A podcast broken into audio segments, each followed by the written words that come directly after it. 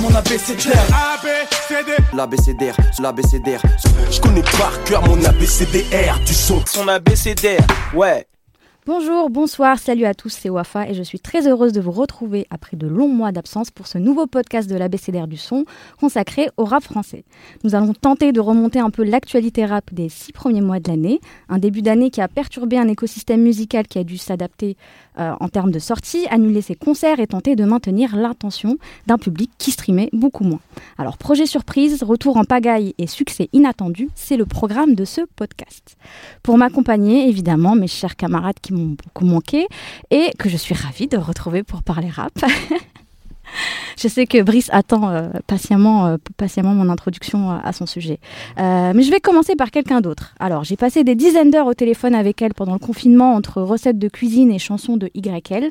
J'ai passé exactement le même temps à la chercher lors des manifestations tellement elle tenait plus en place. Évidemment, c'est Manu. Coucou. Salut. Loin d'être chiant et dispensable, il est notre garde-fou, notre métronome, notre Sherpa, toujours concentré lorsqu'il y a non, toujours concentré, sauf lorsqu'il y a pardon, un chat dans les parages et de la musique classique, c'est Zo. Hello Salut Alors Brice, voilà, bon, je, balance, j'ai pas mal de dossiers sur, toi, en référence à des draps, il y a des lavements de nombril, bref, mais je préfère, bah, je préfère, je préfère aujourd'hui te présenter sous des beaux aspects, pour une fois, parce que c'est vrai qu'on te malmène souvent. Donc ce soir, j'ai décidé de te féliciter, notamment pour le dernier sous-film spécial rap et cinéma. Bah, par contre, l'histoire des draps, c'est juste qu'ils étaient pas. Je fais, je les fais pas le matin. Hein, ils sont propres, tout va bien. Il y a pas de souci. J'ai passé, j'ai passé outre exprès, donc euh, tu... on en parlera plus tard.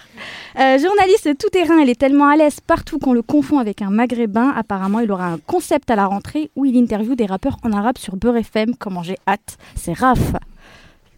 Salut. salam, dis salam. C'est vrai, voilà, c'est vrai ou pas? Salam alaikum. voilà. Mais attends, mais c'est une blague ou c'est vrai? Non, non. Bah écoute, tu verras la rentrée. Ah ouais hmm Super, j'adore lancer des, rumeurs, c'est incroyable. En invité euh, va nous rejoindre juste après une des jeunes femmes les plus convoitées du game. Elle gère d'une main de maître le média Plume Banlieue et sait tout faire à juste 19 ans. C'est incroyable, je suis très jalouse. Mais secrètement, elle rêve de tout quitter et d'ouvrir le Keukraland, le premier parc d'attractions spécial Keukra. C'est Shinaise et on va en parler tout à l'heure. Salut Salut Wafa, merci pour cette présentation. Et euh, je te remercie pour. Euh, enfin, je vous remercie tous pour l'invitation. Ah bah super. on est très content que ce soit là. C'est le début, ça. Enfin, réalisatrice autodidacte, elle a réalisé le documentaire Clash et l'ennui, disponible sur notre chaîne YouTube. Elle n'a pas fait Paris 8, mais elle a réussi l'exploit d'infiltrer un collectif de mecs super secrets dont le siège est un Saint-Denis. En fait, je crois que c'est à peu près pareil en réalité. Donc c'est bon, la boucle est bouclée. Yveline Ruot est avec nous. Salut. Salut, ça va Merci à toi. Alors, au programme de ce podcast, retour sur la 75e session parisienne et l'album de Népal sorti en début d'année. Passage par Sevran et Marseille pour évoquer les albums de Dausi, Maes et Sosomanes. Toujours entre la capitale et la cité phocéenne, on parlera des projets d'Aketo, de Carlito et de AKH. Mais tout de suite, on s'arrête aux Ulysses pour revenir sur les battles mythiques de Dégaine ton style. L'abécédaire, l'abécédaire, son abécédaire, ouais. En 2002 a eu lieu la première édition de Dégaine ton style aux Ulysses, battle de clash gravé à jamais dans l'histoire de cette ville nouvelle du 91.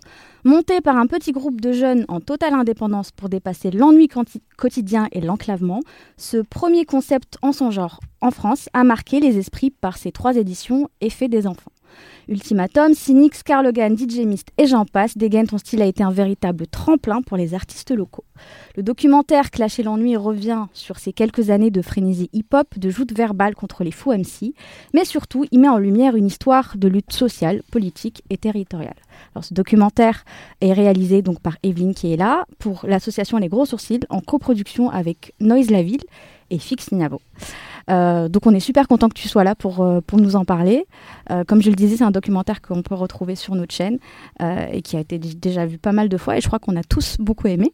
Donc on a quelques questions pour toi. tout d'abord, une question assez simple. Comment est née l'idée de ce projet?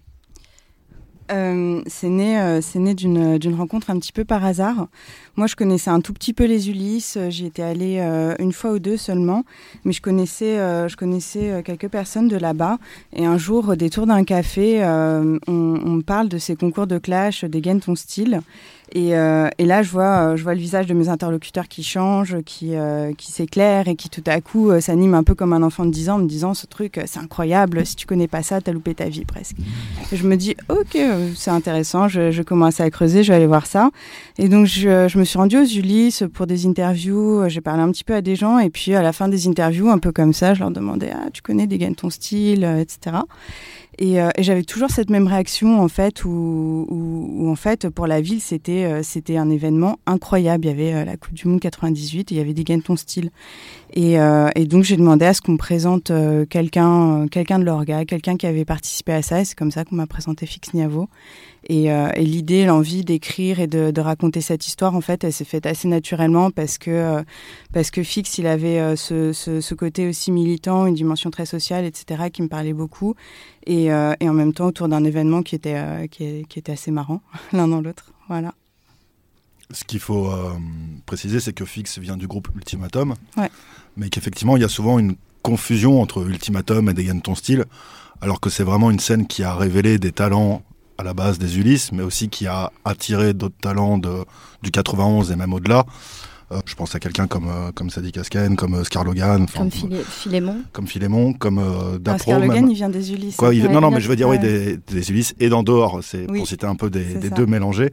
Et euh, en gros, cette confusion entre Ultimatum euh, et, euh, et les, les, participants et le phénomène des Ganton en lui-même, est-ce que tu l'as senti, toi? Est-ce qu'elle est portée par le groupe en tant que tel? Ou vraiment le groupe dissocie cette aventure de son propre parcours? Je pense qu'ils le, ils le, dissocient, enfin ça s'inscrit dans leur parcours même si c'est une étape différente. En fait, ces différentes étapes de vie, si tu veux, euh, c'était euh, vraiment un groupe de jeunes qui avaient envie de faire de la musique, qui avaient envie de faire des événements. Et à côté de ça, ils faisaient des constats assez abrupts en fait dans leur ville où euh, quand ils demandaient des salles, des micros, etc., bah, en fait ils se heurtaient toujours à un mur. Et donc, ils ont eu envie à la fois, eux, de pouvoir avoir un, moyen de s'exprimer, aussi un moyen, en fait, de, réunir toute la ville ensemble. Le contexte aussi de la ville était un petit peu compliqué à l'époque. Et là, il y avait un événement qui était hyper fédérateur et ça leur tenait aussi euh, super à cœur d'inviter de, des rappeurs de l'extérieur et d'avoir aussi dans les jurys euh, des femmes, par exemple, de, vraiment avoir un événement qui serait, euh, qui serait ouvert et, où le hip-hop serait au cœur de l'événement. On est presque euh, maintenant, il y, a, il y, a, 20 ans de cet événement, puisque c'était au début des années 2000. Euh, Est-ce que tu, as senti en discutant avec eux qu'il y, y, a eu un cheminement pour arriver à, ces réflexions justement sur ce qu'ils ont réussi à accomplir, les choses qu'ils auraient pu mieux faire, les choses qu'ils ont ratées? Euh, Est-ce que par exemple, il y a 10 ans, tu penses qu'un reportage comme celui-là avec, euh, avec ces personnes aurait été possible? Bah forcément, tu as, as, as, la maturité. 20 ans, 20 ans tu, tu vieillis, tes réflexions évoluent. Après, il euh, y avait quand même, enfin moi de ce que j'ai ressenti, il y avait dès le départ ce côté vraiment, euh, on veut proposer quelque chose à notre ville et on veut proposer quelque chose aussi presque pour... Euh, pour, pour dire merde en fait au, au, au sentiment qu'on a de, de rien avoir. Faut, enfin, faut se représenter les Ulysses pour ceux qui connaissent pas. C'est une ville qui est hyper enclavée. Euh, c'est très compliqué de s'y rendre parce qu'il n'y a pas de gare. Il y a assez peu d'espace de rassemblement, d'espace. Enfin, il n'y a pas pas beaucoup de café, quasiment pas. Donc il euh, y avait il euh, y avait vraiment cette envie de d'avoir un événement qui rassemblerait toute la ville. Et en fait, bon ça, ça c'est pas dans le docu, mais quand ils en parlent, les gens en fait qui habitaient près du Radasi, qui regardaient depuis la fenêtre et tout parce qu'on pouvait plus rentrer dans dans le lieu. Et je je je, je pense que c'est la seule fois où ce, ce lieu aura été rempli comme ça. Et après, quand tu regardes le parcours d'une partie d'entre eux, en fait, beaucoup se sont engagés sur des parcours ou politiques ou militants qu'ils ont poursuivis en parallèle de leur carrière musicale. Et justement, ce qui est marrant et que je juge très important à dire aux futurs spectateurs de ce documentaire, c'est que Dégaine ton style, quelque part, c'est le plus gros succès d'Ultimatum. Euh, alors, ils pesaient à l'époque, ils marchaient avec ATK, ils ont fait des mixtapes incroyables, et Atom 1, Atom 2.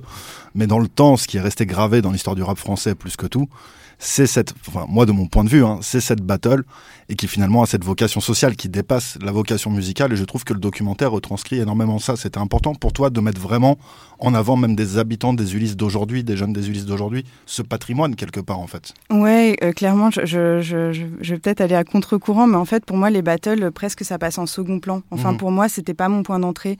Ce qui m'a intéressé en fait c'est la manière dont les habitants voyaient ces battles, l'importance que ça avait eu pour eux et même sur des générations des tout petits en fait qui, qui te parlent de ça, avec même des, anachronismes parce que c'est devenu une espèce de mythe en fait pour la ville et cette, cette, cet imaginaire urbain en fait il est il est, il est assez magique et de se dire comment ça, comment ça se construit, c'était ça pour moi le point d'entrée.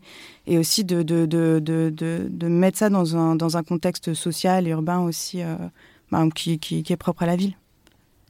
C'est vrai que moi, ça me fait penser à un petit documentaire qui est sorti bah, sur Street Press. Bâtiment 7. Euh, exactement, et euh, justement dont le sujet principal est d'abord euh, l'urbanisme, où il y a aussi cet enclavement, pareil, et comment un lieu, d'un lieu, là, d'un bâtiment, sont nés plein, plein, de carrières, en fait. Et c'est vrai que je sais que pour toi, on va dire, de partir d'un lieu, qu'on parle de ce documentaire ou d'autres documentaires que tu peux faire, c'est assez important pour toi, de localiser, en fait.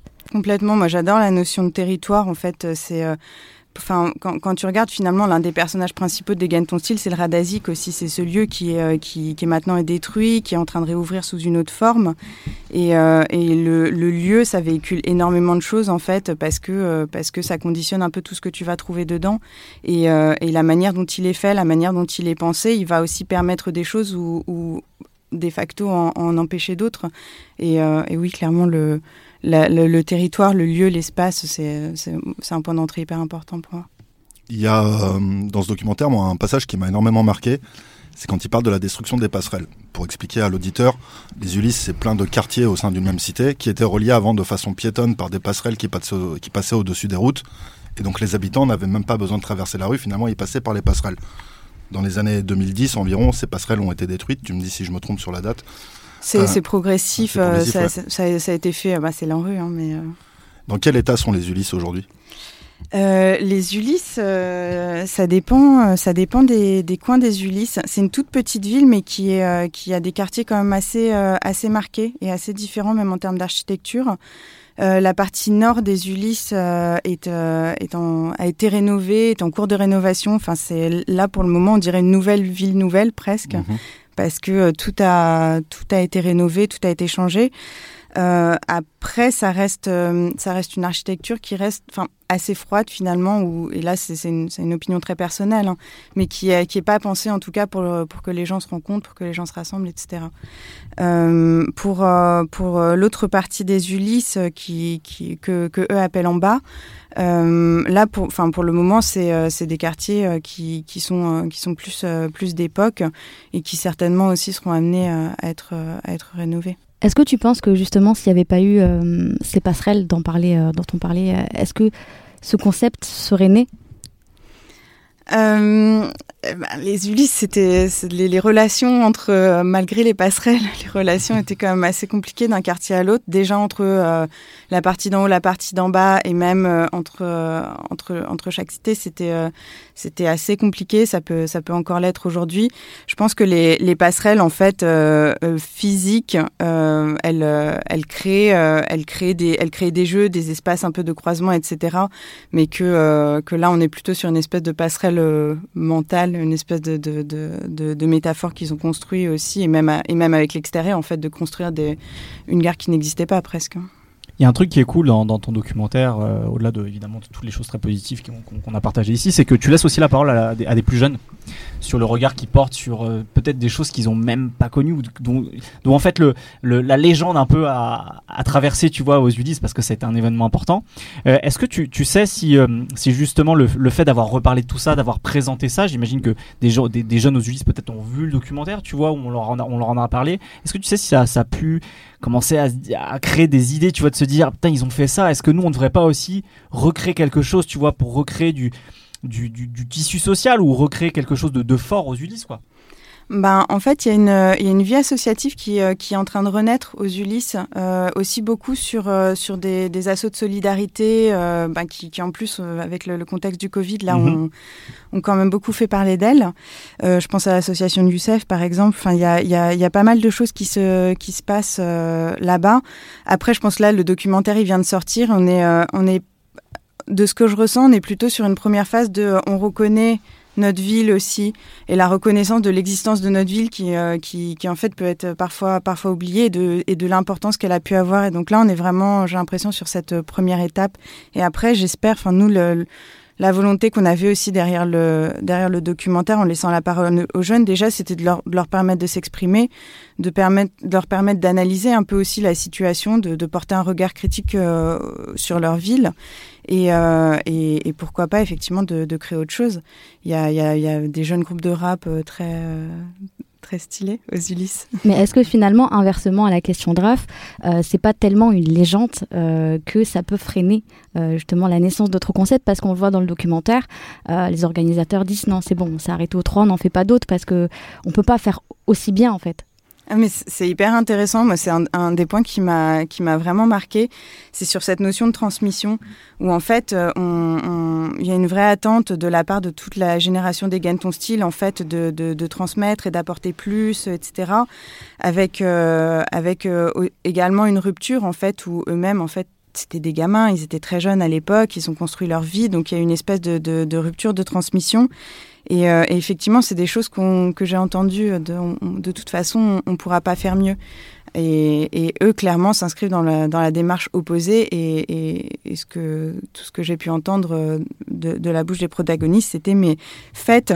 Et si vous avez besoin d'un coup de main, vous nous appelez. Faites vos bails, qui est la fameuse phrase Exactement. Euh, mantra du reportage. C'est ça. Mhm. Euh, justement, sur ça, moi, d'un point de vue plus formel, j'avais euh, trois remarques. La, première, c'est qu'en fait, déjà, il y a des très beaux plans. Et déjà, rien que le titre, il est super. Et je pense que ça joue sur le fait que les gens, des fois, on a envie d'aller voir et tout. Et donc, même d'un point de vue formel, en fait, le, documentaire ou reportage, je sais pas exactement le, terme, est super réussi. Et ensuite, euh, l'autre admiration que j'ai un peu dessus, c'est le fait que c'est absolument pas géographique, et y compris euh, Fix qui participe quand même à la production et tout, il laisse des critiques euh, visibles à son, enfin, à son encontre ou, euh, enfin, on va dire plus généralement euh, à cette génération-là. Et euh, finalement, il, de ça, il laisse une, justement cette idée de transmission, une dimension politique assez forte où il dit n'idolâtrez personne, ni coniser personne, on est des êtres humains, ce qu'on a fait, vous pouvez le faire. Et ça, je trouvais ça, cette phrase qui est quasi à la fin du, euh, documentaire, euh, très, euh, très forte et c'était euh, saisir un peu l'esprit de, tout ça. Et enfin, le dernier point, et en as un peu parlé, c'est que, parce que j'ai vu aussi le, web documentaire sur la 75e session, et j'étais marqué par un truc, c'est que, et c'est certainement comme ça, mais qu'il y avait zéro meuf.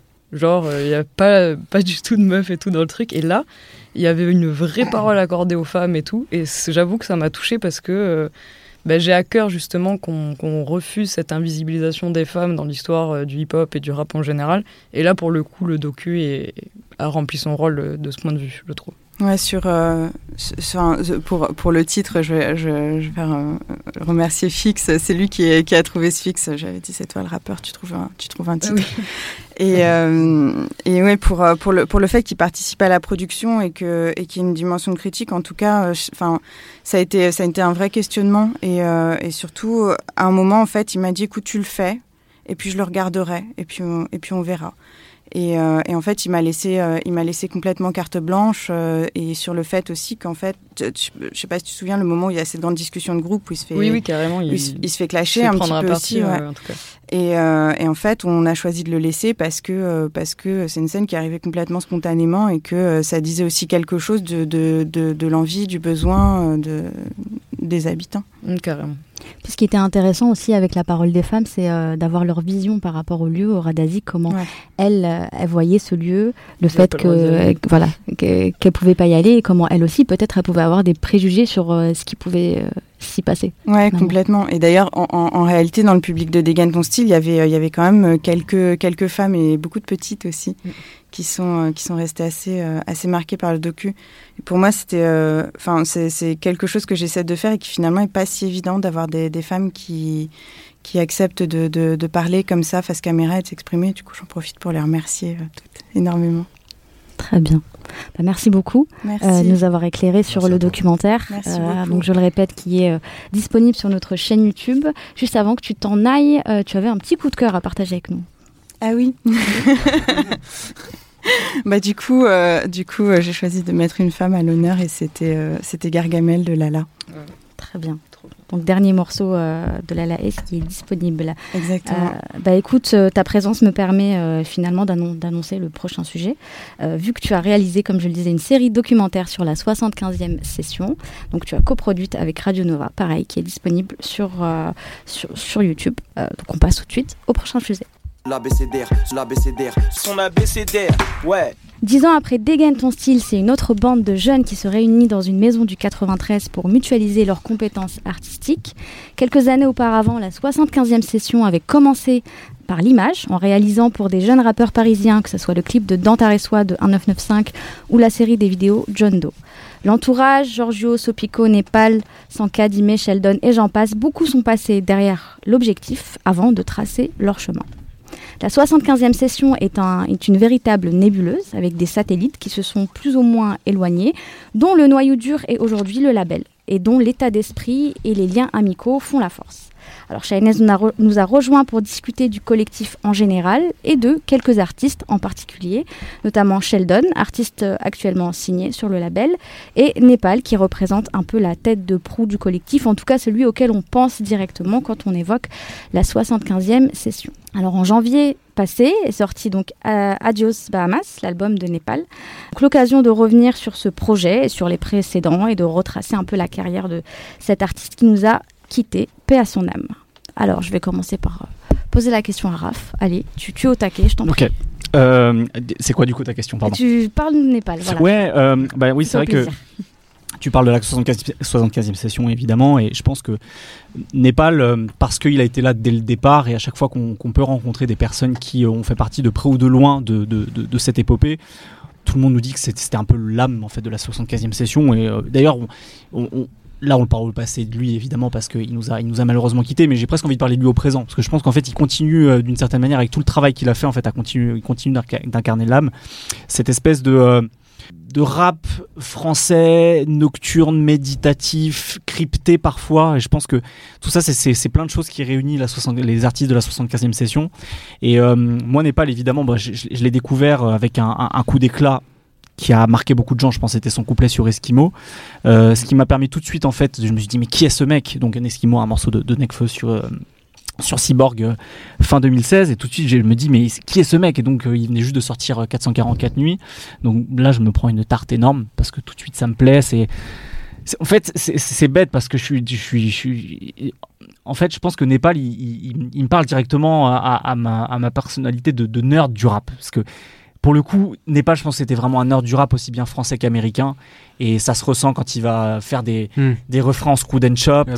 Euh, quand il va faire un morceau comme Oxmose, dans lequel il va faire des, un espèce de storytelling, mais qui est pas un storytelling hyper, évident, tu vois, il fait plein de clins d'œil rap français. Euh, et c'est sa manière aussi de, en fait, de faire une synthèse de plein de choses qu'il aime et qu'il a aimé dans le rap. C'est-à-dire, on va retrouver des, boucles de piano un peu nocturnes à la rap français, tu vois, mais il va les ralentir, il va mettre ça sur des, rythmiques très lentes, euh, où, là, pour le coup, ça fait plus penser à du rap américain. Bref, tout de suite, c'est un, truc qui m'a beaucoup plu chez lui. Et, euh, euh, Adios Bahamas, donc, qui, est, qui est donc maintenant son album posthume, qui devait être son premier album, je pense, son premier album officiel après une série d'EP qu'il a sorti depuis 2016. Je trouve que c'était une, une, belle manière à la fois de conclure ce qu'il avait réussi à faire avec ses EP, mais aussi d'ouvrir une nouvelle page. C'est un album qui est beaucoup plus ensoleillé. Bah voilà, c'est Adios Bahamas, tout est dans le titre. Il y a, il y a, ce clin Bahamas. En plus, au début, euh, dans l'intro, on l'entend d'un seul coup sortir de l'eau, immerger de l'eau. Donc, mm. euh, on, l'imagine. Enfin, moi, du coup, à, cause du titre, je l'imagine un petit peu euh, justement arriver comme ça sur une plage. En plus, il avait un morceau qui s'appelait Kame House à la fin de 40 445e nuit, pardon, c'est dur à dire. Kame House, donc, qui est la maison de, de, de, Tortue Génial dans, dans, Dragon Ball Z. Donc, à chaque fois, en fait, il y a plein. Mm. En fait, c'est ça. C'est qu'en fait, il a tellement de références de trucs. À chaque fois qu'on entend un nouveau truc chez, chez, chez Népal, il y a des points qui se relient dans, dans, dans, dans, nos têtes, je trouve.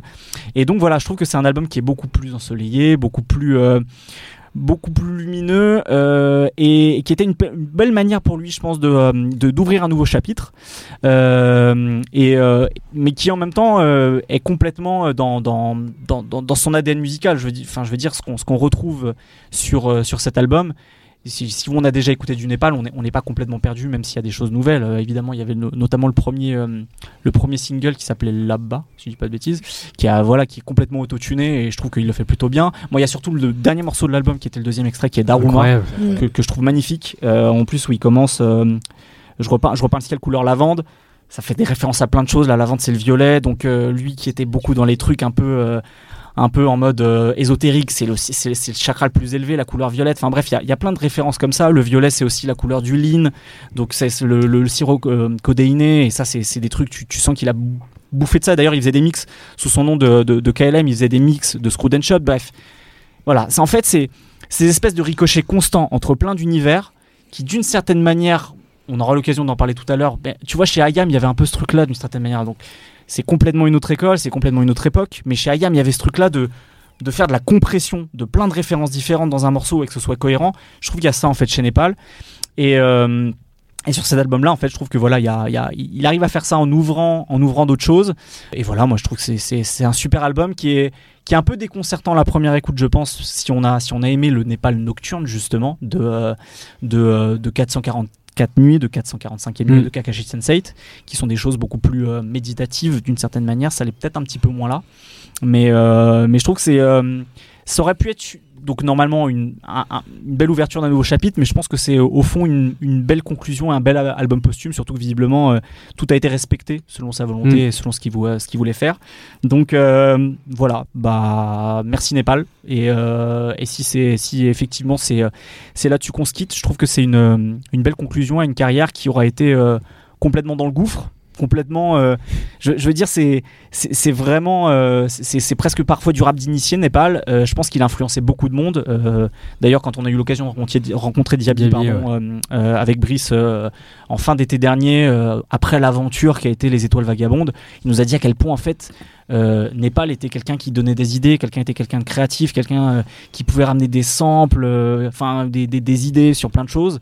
Donc je pense que c'est quelqu'un qui a traversé à la fois la, sa- la 75e, mais aussi tu parlais nébuleuse, toute la galaxie en fait qui a traîné autour de évidemment l'entourage, etc. Donc voilà, je trouve que c'est un un beau Ouais, c'est- une, une belle conclusion d'une carrière qui est évidemment qui s'est évidemment terminée trop tôt, mais qui, qui, se termine sur une. C'est pas un chant du cygne en fait. C'est ça qui est, ça qui est étrange comme album. C'est-à-dire que c'est pas un, chant du cygne, c'est d'un seul coup, c'est presque une renaissance cet album. Et, euh, voilà, je trouve que c'est une, euh, c'est une belle manière malheureusement de, de, nous quitter, mais, euh, mais voilà, l'œuvre reste après, après la disparition de l'artiste. Donc voilà, je trouve que c'est un très très bel album. Surtout, ce que ce que j'ai ce que j'ai apprécié avec Adios Bahamas de mon côté, c'est que je pense que c'est un artiste en fait qui avait vraiment un son très identifié avec un public qui qui était quand même pas énorme mais qui, était très fidèle, très- vraiment derrière lui. Et il aurait pu faire encore pendant des années sortir des, petits projets de rap euh, nocturne à la Népal, ça aurait été très bien. Et il a, il a eu l'intelligence de, de, prendre un peu des risques, en fait, de, de se dire, bah, je vais essayer de, de faire un peu des limite des chansons et je trouve que ça, ça, ça rejoint un petit peu un peu un espèce de, virage qui est assez intéressant que prend la 75e session j'ai l'impression depuis euh, quelques mois ou quelques années où en fait euh, là où c'était au début des années 2010 un collectif très très rap français, très boom bap. Ils sont en train d'un peu ouvrir en fait à des influences musicales qui sortent du rap. Je pense notamment au projet de Sheldon euh, Lune Noire où euh, où euh, il y a y a plein de choses aussi en dehors du rap, avec de la guitare, des trucs très mélodiques. Il y a un y a un espèce de, de croisement entre respect du rap français et du rap américain, no- notamment chez Népal, et désir aussi d'aller explorer d'autres choses, d'aller explorer parfois la pop, parfois la bossa nova, parfois euh, euh, la, musique électronique euh, qu'on sent de plus en plus chez eux. Et, ça donne des choses vraiment intéressantes. Et c'est vrai qu'Adios Bahamas c'est un peu un espèce de symbole de ça plus globalement de comment la 75e session elle évolue je trouve ça reste un album de rap et en même temps euh, il, tente des choses en mettant des plusieurs parfois il y a plusieurs styles musicaux dans un seul morceau. Euh, en termes de production c'est euh, c'est vraiment euh, c'est vraiment hyper élaboré. On sent qu'il y a eu quatre ou cinq fois de, travail sur les prods. Et c'est vrai que j'ai été j'ai été surpris en l'écoutant. Et moi je pense que c'était c'était ça la vraie réussite de cet album c'est qu'on est surpris. Et en même temps on découvre autre chose de, de, de qui il est qui il était Euh, et je pense que c'est aussi euh, une, une étape euh, aussi pour la 75e session qui a l'air de, de vachement s'ouvrir musicalement aussi à travers ses différents membres quoi. Pour parler plus en termes de valeur par rapport à la 75e, euh, l'idée que justement Népal en serait l'ADN est peut-être la forme la plus aboutie. Il y a aussi parmi les autres valeurs, et là je parle pas de musique, mais c'est plus la question de l'anonymat, du collectif avant tout, et dont Népal a peut-être été le meilleur représentant en fait. Et lui, il allait jusqu'au bout en fait de son délire. Et ça, pour moi, c'est un truc important et c'est pour ça qu'il me touche autant, c'est que c'est quelqu'un, j'ai l'impression, il est jamais dans la posture ni la superficialité, c'est-à-dire que ces phrases qu'il fait alors qu'il a ce côté euh, rap, rap nocturne parisien et puis là euh, bon beaucoup plus clair et tout, mais euh, un peu hype à la à la pointe de, de certaines innovations formelles très très récentes et tout ça, il reste quand même très très profond en fait. Même si il fait voilà il est capable de faire des trucs comme Eskimo et tout mais il est jamais dans la posture jamais dans la superficialité. Et des fois je me dis euh, peut-être que c'est euh, la version que, euh, que Necfeu aimerait être des fois. En se disant peut-être que ça c'est plus fidèle à mes valeurs finalement et que moi j'ai été tenté par d'autres trucs à un moment donné mais voilà. Et la preuve de ça notamment par rapport à son écriture c'est pour moi mais je pense que vous n'êtes pas d'accord mais que pour le coup le couplet de Sheldon et de Necfeu dans Adios Bahamas souffre beaucoup de la comparaison avec Népal parce qu'on sent alors qu'il essayent de traiter un thème assez similaire sur euh, le, morceau. Euh, la profondeur de Népal qui s'oppose avec le côté un peu, euh, mm. des fois un peu creux des deux. Et même j'aime beaucoup Nekfeu, mais je pense que le coup de s'ignorer oh, mon temps, il le ferait plus. Sheldon est creux. Sheldon, attends s'il te plaît, je t'ai connu avec un ami à moi, mais jamais je te partagerai avec un ami à moi. Les rimes en homonyme, ça marche avec Freeze, mais, ça marche pas avec tout le monde, tu vois. Mais il y, y, a un truc dans, dans moi je trouve que Nekfeu je pense que c'est pas le meilleur featuring de l'album. Sheldon, par contre, je trouvais qu'il y avait une vraie synergie entre les deux. Euh, peut-être pas que dans le texte, mais dans les les flows, mm. la manière de, poser sur le morceau, on sent que c'est des gens qui travaillent ensemble depuis 7 euh, ou 8 ans et c'est ça qui m'a qui m'a vraiment plu sur le morceau et après sur les textes de, sur les textes du, du morceau, c'est vrai que j'ai pas été autant choqué, mais euh, je trouve qu'ils ont réussi à créer quelque chose ensemble. Bah, je suis d'accord sur le euh, refrain par exemple, il est hyper doux, leurs voix mm. vont super ensemble et en plus Népal c'est quelqu'un qui aime bien aussi faire des trucs à deux souvent et tout dans que ce soit les refrains ou des bacs et tout. Mais Nekfeu, peut-être, c'est vrai que. Euh, je pense qu'il la ferait plus, celle-là, tu vois. Ouais, ouais bien sûr. Même si, euh, voilà. Et après, bon, par contre, je trouve ça trop cool que les feats se soient en équipe. C'est encore être fidèle à ses valeurs du collectif euh, avant tout. Et, et puis, puis, ouais, cette fin d'Aruma, quoi, qui est une manière de, de, de souhaiter quelque part à l'auditeur, l'auditrice, je vous souhaite ce symbole qui est donc une figurine papier mâché dans la culture japonaise pour souhaiter prospérité, bonheur. Et c'est un peu moi le message que que je tire d'Adios Bahamas, c'est euh, le bonheur est possible, la vérité est en face de moi et c'est possible d'y arriver, mm. tout ça. Il a un côté, euh, des fois, Népal, justement, sur cette profondeur, euh, traité philosophique très humble. Il parle beaucoup de Herman Hesse, par exemple, qui est une de ses références. Mm. Herman Hesse, un gars, il écrit des, des, romans philosophiques comme Le Loup des Steppes et tout, c'est devenu des, des chefs-d'œuvre de la littérature occidentale maintenant. Et, euh, et, Siddhartha, plutôt, ça va plutôt être ça sa référence. Et euh, c'est complètement euh, dans les questionnements de Népal. Et la manière dont les questionnements qu'il a sur la société de consommation, sur le fait d'aller trop vite et tout, il va trouver une forme de réponse vers justement les spiritualités plutôt orientales et tout ça. Et c'est très cohérent, voilà, très profond. Et c'est vraiment un super bel album, je trouve. Mais voilà, il y, a un truc qui est cool chez Népal, effectivement, c'est ce truc de recherche de la vérité, d'aller tout le temps au-delà des apparences. Et ça, c'est un truc qui a traversé justement tous ces EP jusqu'à jusqu'à cet album. Et ça, c'est vraiment cool. Et puis en plus, Népal aussi, c'est un, un rappeur de la beauté du geste. Euh, on l'a vu, hein, je veux dire, il a, il a jamais signé chez personne, euh, à part peut-être pour ce dernier album. Euh, je, je, je, vois, il y a Evelyn qui est juste là, donc non, on est d'accord, hein, c'était encore complètement en indé, quoi. Donc il y a un peu ce truc de rappeur de la beauté du geste. D'ailleurs, dans Lemonade, il a, il, a, il a une phrase que je kiffe. Il dit si je mets des switches, c'est pour le bruit, pas pour le score. Et juste ça, tu vois, cette phrase-là, mmh. pour moi, ça résume pas mal. Avec un bruit de panier. Euh, avec un bruit de panier à ce moment-là, voilà. Et, et, je trouve que justement, c'est, ça représente bien aussi d'une certaine manière, en tout cas tel que, tel que je l'ai ressenti, ce qu'était Népal. C'est-à-dire que, en fait, il, il, il, faisait vraiment du rap par passion d'une certaine manière, quoi. Et, et, euh, et, sur cet album, on le ressent encore. C'est ça qui est cool. C'est-à-dire que même s'il y avait peut-être l'enjeu, que c'était un, un, album et qu'il allait peut-être éventuellement passer un step, euh, il il est pas frustré par un cahier des charges ou quoi que ce soit. Quoi. C'est toujours lui, même s'il fait quelque chose d'un petit peu nouveau et de, et nuancé.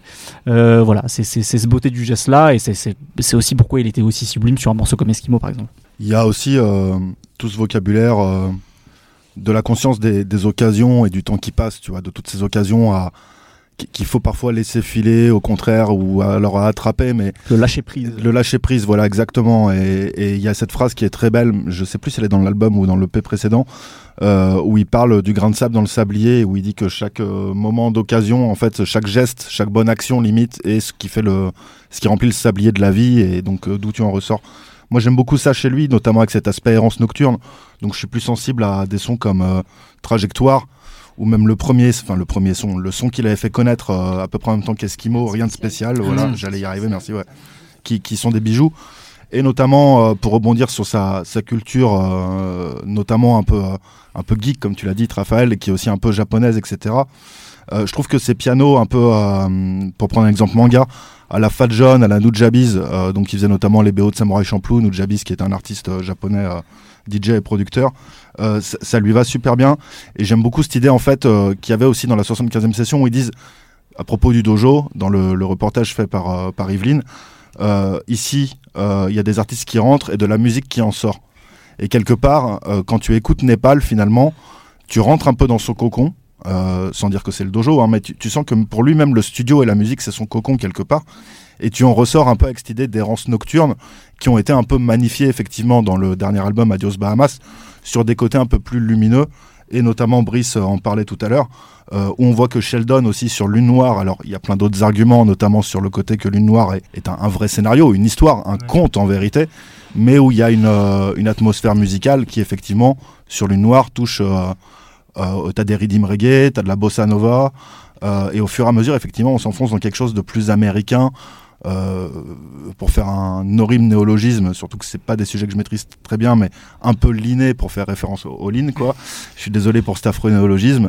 Et, euh, voilà. Et donc ça, c'est vrai que euh, c'est, j'aime beaucoup cette idée du temps en fait et de, de du, du cocon et c'est marrant, on sort d'une période de confinement, tu vois, mais je trouve que Népal a, quelque part sa musique elle s'y elle, prête, elle reflète un peu cette épreuve là qu'on a tous traversée ces derniers temps quelque part. Très bien, euh, bah, merci beaucoup pour cette analyse euh, très très complète.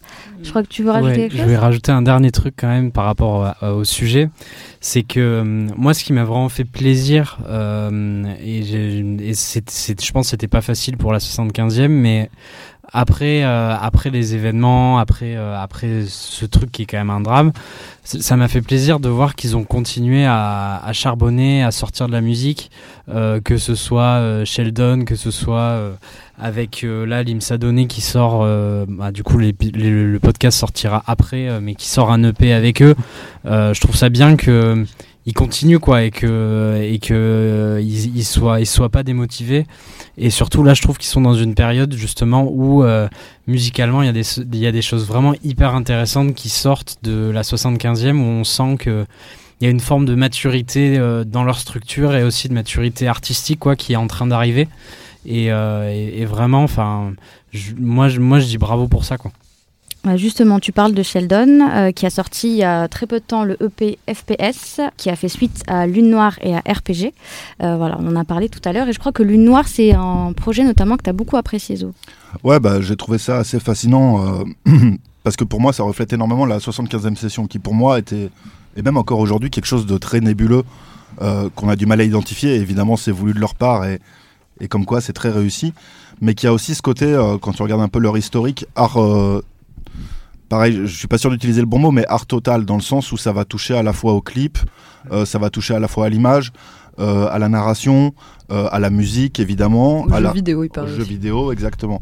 Et Lune Noire, en fait, c'est un projet qui condense tout ça. Et pour moi, je trouve que c'est peut-être le plus beau symbole de ce que est, ou j'ai pas dit, envie de dire ambitionne, de ce qu'est vraiment la 75e session. C'est-à-dire ce, ce croisement d'énergie et de gens qui, ensemble, avec différentes compétences, se croisent au sein d'un lieu ou de projet et qui arrivent à en ressortir quelque chose de total. Lune Noire, c'est une histoire, un conte qui a été mis en musique pour en faire un album solo, mais c'est aussi un jeu vidéo qui l'accompagne. C'est une bande dessinée qui a en plus été présentée au public, etc., qui est aussi disponible sur Instagram. Euh, c'est des clips qui reprennent aussi ces codes de la bande dessinée, de l'image. Et c'est vraiment, euh, pour moi, l'incarnation totale de la, de la 75e session. Et euh, en plus, qu'il y a de très beau dans ce projet, mais là c'est plus euh, chez son auteur finalement que pour pas de la 75e session dans son ensemble, c'est euh, tout ce tissu de références qui fait, qui a énormément chez Népal aussi d'ailleurs, hein, mais tout ce tissu de références qu'il y a dans cette œuvre, où finalement tu peux voir aussi bien du Miyazaki que du, Megaman pour faire référence aux jeux vidéo, des, des, des mangas qui parlent de hum, comment dire de de robots, de choses comme ça, même du et puis après tu sors de cette culture japonaise qu'on pourrait à laquelle on pourrait résumer la 75e session, mais en fait tu as du Isaac Asimov, tu as du Jodorowsky, tu as énormément de choses qui en fait sont brassées à travers cette œuvre.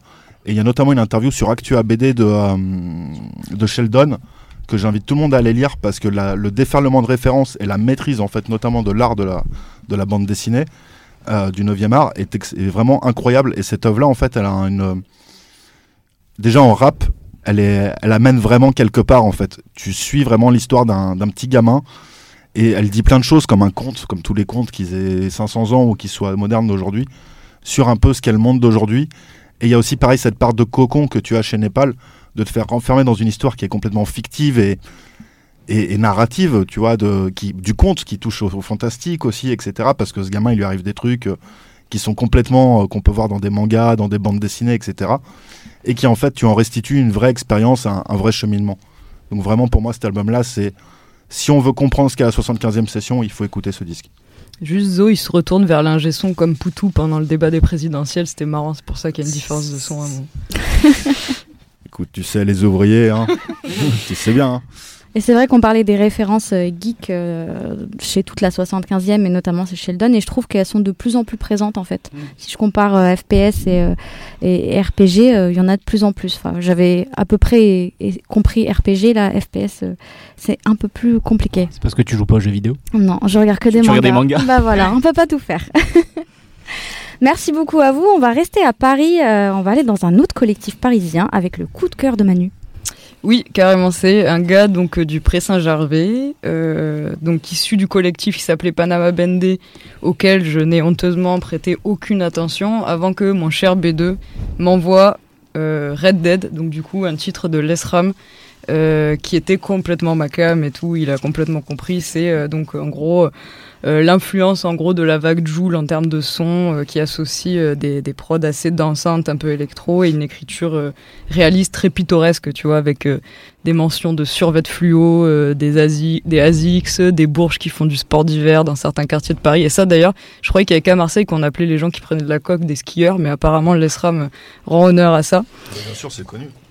Apparemment, ouais, je savais pas. Moi, Ah, quand bah, je dis ouais, on va à Vars et tout là-bas, c'est Vars chez eux, ça veut dire c'est tous des, des gens qui prennent ça. Donc voilà, un côté pittoresque et aussi, je pense, un truc qui me parle beaucoup chez lui, c'est qu'il est nourri euh, un peu des mêmes genres de rap que moi, c'est-à-dire euh, autant du rap d'aujourd'hui que du rap euh, genre euh, lunatique, une partie de néochrome. Et euh, donc, euh, à un moment, par exemple, il fait une rime avec euh, Sumaru Subaru, bah, on pense forcément pense à à Seth Gecko. Gecko. À un moment, il reprend l'intonation de Booba dans la lettre en disant à ce qui paraît, comme ça. Et ce qui est ouf, c'est qu'il y arrive lui-même. Alors, bon, c'est pas encore mythifié maintenant, mais il y arrive euh, par moments. Et genre, même, euh, je me rappelle, genre, je suis rapta au mic, je suis paranoïaque. Et je sais, je me dis, ça, c'est des trucs, c'est obligé. euh, il me reste dans la tête, je me réveille avec et tout. Et, euh, et c'est très fort. Et en plus de ça, ce que j'aime bien, c'est que malgré cette sophistication des rimes et tout ça, euh, il y a un vrai fond, il y a un vécu qui est décrit euh, de manière assez lucide.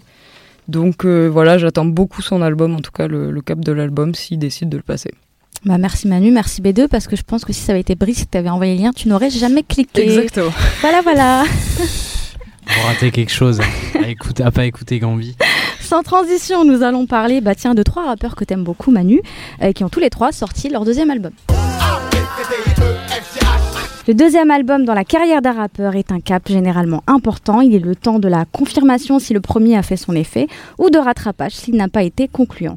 Dausi, Maes et Sosomanes ont respectivement sorti L'Architecte, Les Derniers Salopards et Mistral. Le premier album de chacun a été plutôt bien accueilli, à différentes échelles commerciales, certes, mais globalement encourageant. Alors on va se poser la question tous ensemble et tenter de répondre. euh, Qu'en est-il en fait euh, du second? Voilà, pour chacun d'entre eux. On va commencer euh, chronologiquement parlant par celui de Maës et je vais donner la parole à Shainez. Qu'est-ce que tu as pensé des derniers salopards? Alors moi, franchement, j'ai quand j'ai écouté le projet, je me suis dit, il est en train de répondre à des enjeux, c'est-à-dire euh, fidéliser son ancien public et euh, plaire au, tout, tout son nouveau public. Du coup, il a essayé. Enfin moi, j'ai compris qu'il avait combiné un peu le, le Maes, euh, on va dire, impulsif, nerveux de Réelle Vie 2.0. On est 36 Et- contre 5 Et euh, tout en combinant ça avec euh, le Maes euh, un peu plus mélodieux, qui De chantonne, un peu plus doux, de pur. Donc euh, on va dire que là-dessus, le taf a été fait. Mais euh, moi personnellement, c'est clairement pas ce que j'attendais de Maes. Même si euh, bah, il a actuellement il est disque de platine, donc euh, on va dire gros vendeur de l'année. euh, Ouais, actuellement là, il est vraiment à son summum. Euh, Je pense qu'il a atteint tous ses objectifs. Toi, t'es l'ancien public un peu? Ouais, moi je l'ai découvert avec Real Vie 2.0. T'es une puriste quoi. On va, on la va Tous pas autour de cacher. cette table. On va pas s'en cacher. Mais euh, du coup, je m'attendais à un, à un, à un Maes un peu plus. Euh, qui sort de sa zone de confort en fait. Je pensais le voir sur d'autres. euh, des choses moins redondantes que ce qu'on entendait. euh, vraiment le flux qu'on en- qu'on entend tout le temps en fait.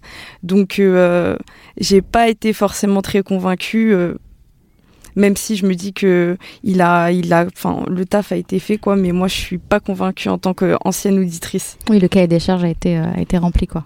Bah alors moi bizarrement euh, j'ai eu un peu cette, cette, cette impression en écoutant l'album et finalement je, en fait j'aime bien cet équilibre justement dont tu parlais. C'est-à-dire qu'effectivement il y a, il y a des morceaux je vais essayer de retrouver les titres pour qu'on comprenne. À côté de moi où Elvira où effectivement c'est le maes nerveux tu Mhm. vois celui qui est euh, celui qui est un peu à ouais voilà nerveux. J'ai pas j'ai pas d'autres bons mots que ça.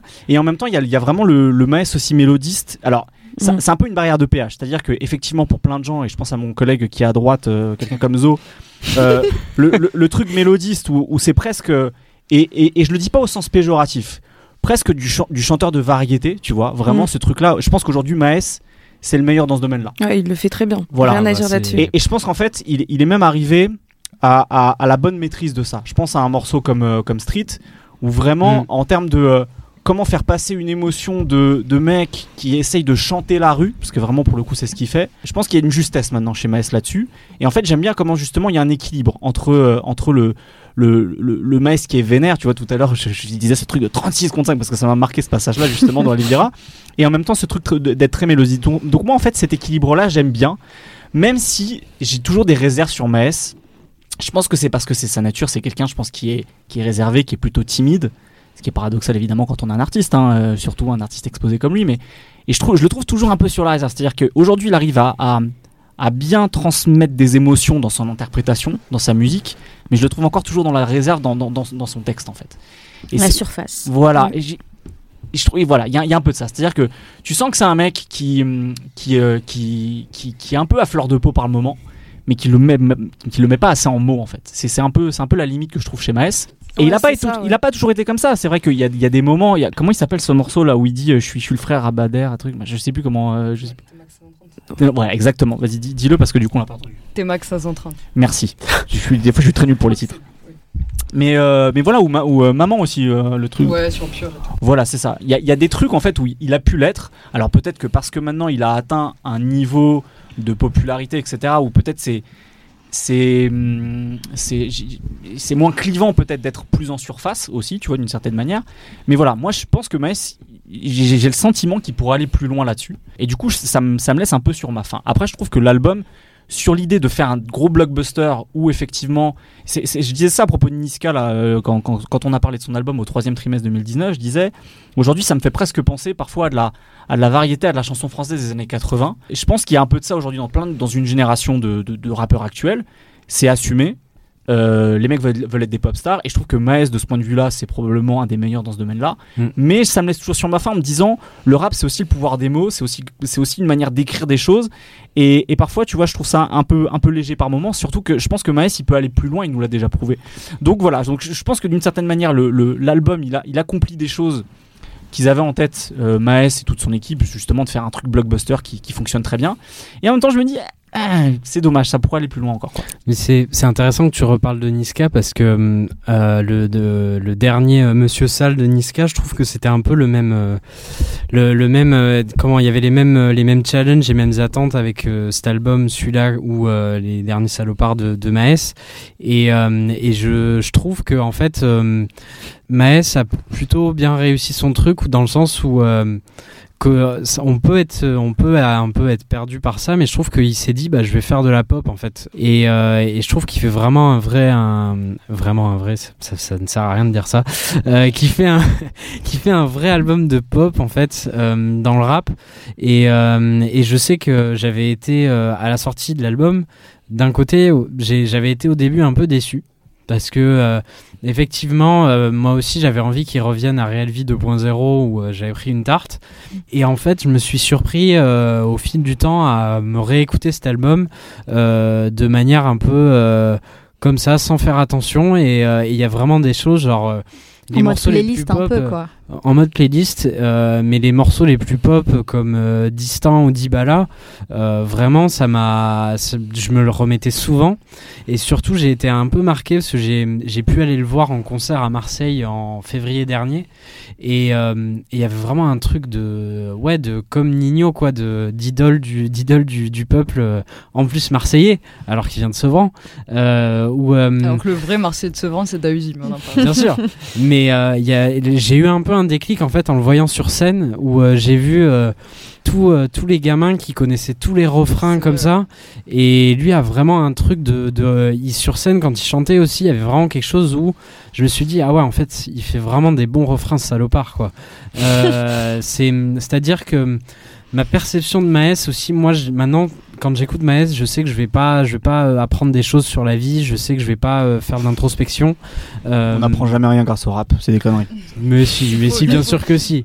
Si on apprend comment en détail. Mais voilà, c'est ça. Mais alors que avec Real Vie 2.0, si, j'apprenais des choses sur la vie. Là, je me dis juste, évidemment, je, c'est très familier de, de, mon quotidien.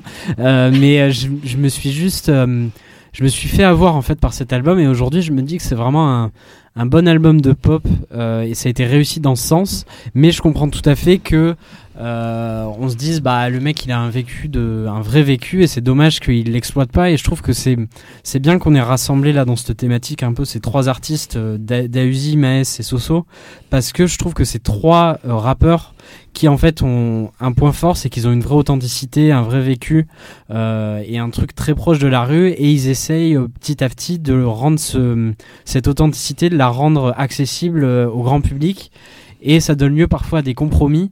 Et je trouve qu'entre les trois, euh, c'est plus ou moins bien fait. Et, et je trouve que Metz c'est celui qui l'a le mieux, qui vraiment le fait le, fait le mieux. Oula, je suis pas d'accord. Euh, bah, de manière le plus, comment dire, de plus fluide, dans le sens où euh, il n'y a pas des, des, contrastes trop grands entre les, entre les différents morceaux. Là où Dausi, par exemple, je sais qu'il y a certains morceaux de l'album que j'ai adoré, qui étaient les morceaux les plus rap, et certains morceaux où, euh, qui étaient censés être très pop et où il y avait trop, on voyait trop les ficelles un peu. Euh, je pense par exemple au morceau Camilla, c'est trop gros quoi. Euh, même les références euh, à, même si Maes en fait aussi, mais les références à l'Amérique du Sud, les guitares, etc.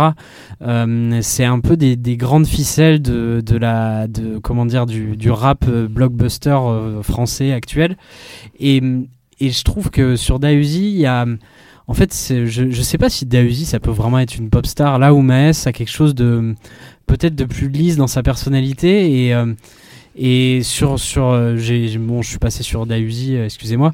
Mais sur l'album de Dausi en fait ça serait peut-être plus intéressant s'il arrivait à exploiter vraiment sa singularité, qui est vraiment cette espèce de, truc d'écorché vif, euh, de, vrai vécu, et s'il prenait plutôt un tournant à la, la Damso époque ipséité, où euh, vraiment il n'y avait pas de compromis dans ce qu'il raconte, dans qui il est, et peut-être un enrobage musical qui est plus accessible. Euh, il y a des contrastes trop forts, je trouve, dans, dans Dausi sur Architecte, là où Maes, au final je sais, je sais pas s'il s'est dit euh, qu'il allait complètement abandonner son, son, son vécu, son, son, truc perso. Mais, mais il l'abandonne pas, il le surexploite pour moi. Il le surexploite sauf qu'il dit la la la. Et qu'il dit je suis dans le Oui, mais il le surexploite en réalité. Et il dit même, c'est pour ça que je fais du rap, c'est parce qu'en fait, euh, j'ai ce vécu-là. Et pour moi, c'est problématique de faire ça. Comme Raphaël le disait, il va pas non plus euh, dans les détails de ce qu'il a vécu, de qui il est. et c'est dans, dans ce sens où il mm. fait de la pop en fait. Alors, il y a deux visions. C'est des lieux communs en gros. Ouais, voilà, il y a deux visions. Soit il y a la vision négative, mais euh, moi je peux la comprendre. C'est on dit, il dit des trucs génériques euh, et il exploite euh, toute une esthétique, mais en la rendant populaire et ça, ça a pas de sens. Moi j'ai plus la vision, en fait, il, il essaie de faire des choses pop universelles qui vont être comprises par tout le monde. Après, je te dis pas que ça va, ça va me, plaire sur 4-5 albums. Au bout d'un moment, on va tourner en rond. Mais là, entre Pur et maintenant Les Derniers Salopards, je trouve que ce côté euh, faire un truc urbain, euh, quel horrible mot, un truc euh, rap, euh, mais en Tu même l'as temps dit, c'est trop tard. voilà, mais faire un truc euh, rap et en essayant en même temps de le rendre universel et que ça touche aussi des gens qui écoutent pas de rap, comme arrive à le faire Nino. Je trouve que c'est un peu un art aussi, et je trouve que Maes le fait très bien sur son album. Oui, mais Ah. dans ce cas-là, je comprends pas pourquoi on opposerait cette efficacité-là, pop, top line, machin, avec euh, une baisse de l'exigence en termes d'écriture catastrophique. Et moi, je demande pas qu'ils reviennent à du réel vie 2.0. Moi, Pur, ça m'allait complètement. Ils sortaient des trucs dans Pur, je cite quand même, c'est genre dans Je voulais, je suis dans les ténèbres, mon cœur me parle, mais j'écoute ses lèvres. C'est genre euh, trop, trop réussi et tout. Et là, l'équivalent d'un morceau touchant qu'il a dans LDS, ça va être Mémoire. Mémoire, ok, il y a un côté euh, contine touchante, super efficace et tout, mais t'as l'impression qu'il a écrit le refrain avec le dico des synonymes. Il fait genre Mémoire, Miroir, euh, Espoir. Euh, Enfin non, même pas le dico des synonymes, genre des, des Des rimes, rimes. quoi. Et euh, tu dis, euh, bah quand même, il y a une frontière, elle est, elle est fine entre une, une simplicité qui peut être touchante, universelle, comme tu dis, et du foutage de gueule. Là, j'ai quand même un peu plus l'impression que c'est exagéré dans Mais non, euh, parce je que- me suis pas foulé, tu vois. Par contre, il est super efficace sur les top lines, ça te reste en tête, t'as envie Mm. d'écouter ça tout le temps et tout Mais machin. justement, c'est parce que la manière dont il utilise les mots, euh, il y a aussi une, une, une- cette sorte de technique là-dedans pour arriver Bah, à, à bien placer les, Ça marche ces quand mots, Joule, ces mots. ça marche Voilà. quand t'es Joule, quand Mais t'es ça marche aussi avec ça Maes. Parce que j'allais dire pareil. J'allais dire pareil, on peut dire euh, pareil. non, par exemple, le et couplet moi, de je suis pas d'accord avec les euh, gens le qui disent Joule, c'est hyper simple et tout. Si c'était si simple que ça, il y aurait plein de rappeurs euh, actuellement qui feraient euh, des morceaux aussi efficaces Ouais, que Maes ou Joule. Euh, Et je pense qu'il y a aussi une espèce de. C'est un, c'est un art aussi d'arriver à faire quelque chose euh, d'entêtant avec des mots simples. Et moi, ça me. Je sais que enfin, dans le rap français, on est vachement attaché au texte, à l'écriture. Mais je pense qu'aujourd'hui aussi, c'est intéressant de, de voir qu'on peut faire avec euh, des mots banals, euh, arriver à bien les faire sonner entre Bah. eux euh, sur une prod. Je pense que c'est aussi difficile que de faire un texte avec Euh, des mots très élaborés. Quoi. Je suis complètement d'accord. Et ce que je demande, c'est pas du tout qu'il élabore son écriture. Elle était simple, son écriture. Les aphorismes méga poignants qu'il avait, Maës, c'était pauvre et le riche sans épreuve, riche et le pauvre qui a du cœur dans Mal à la vie, c'était Réel Vie 2.0. Avoir le cœur sur la main finira bien abîmé, c'était dans Bâtiment sur Pur. Pour moi, c'est très simple. Les mots sont pas du tout compliqués. Par contre, c'est bien écrit. Et en fait, là, je sais pas pourquoi.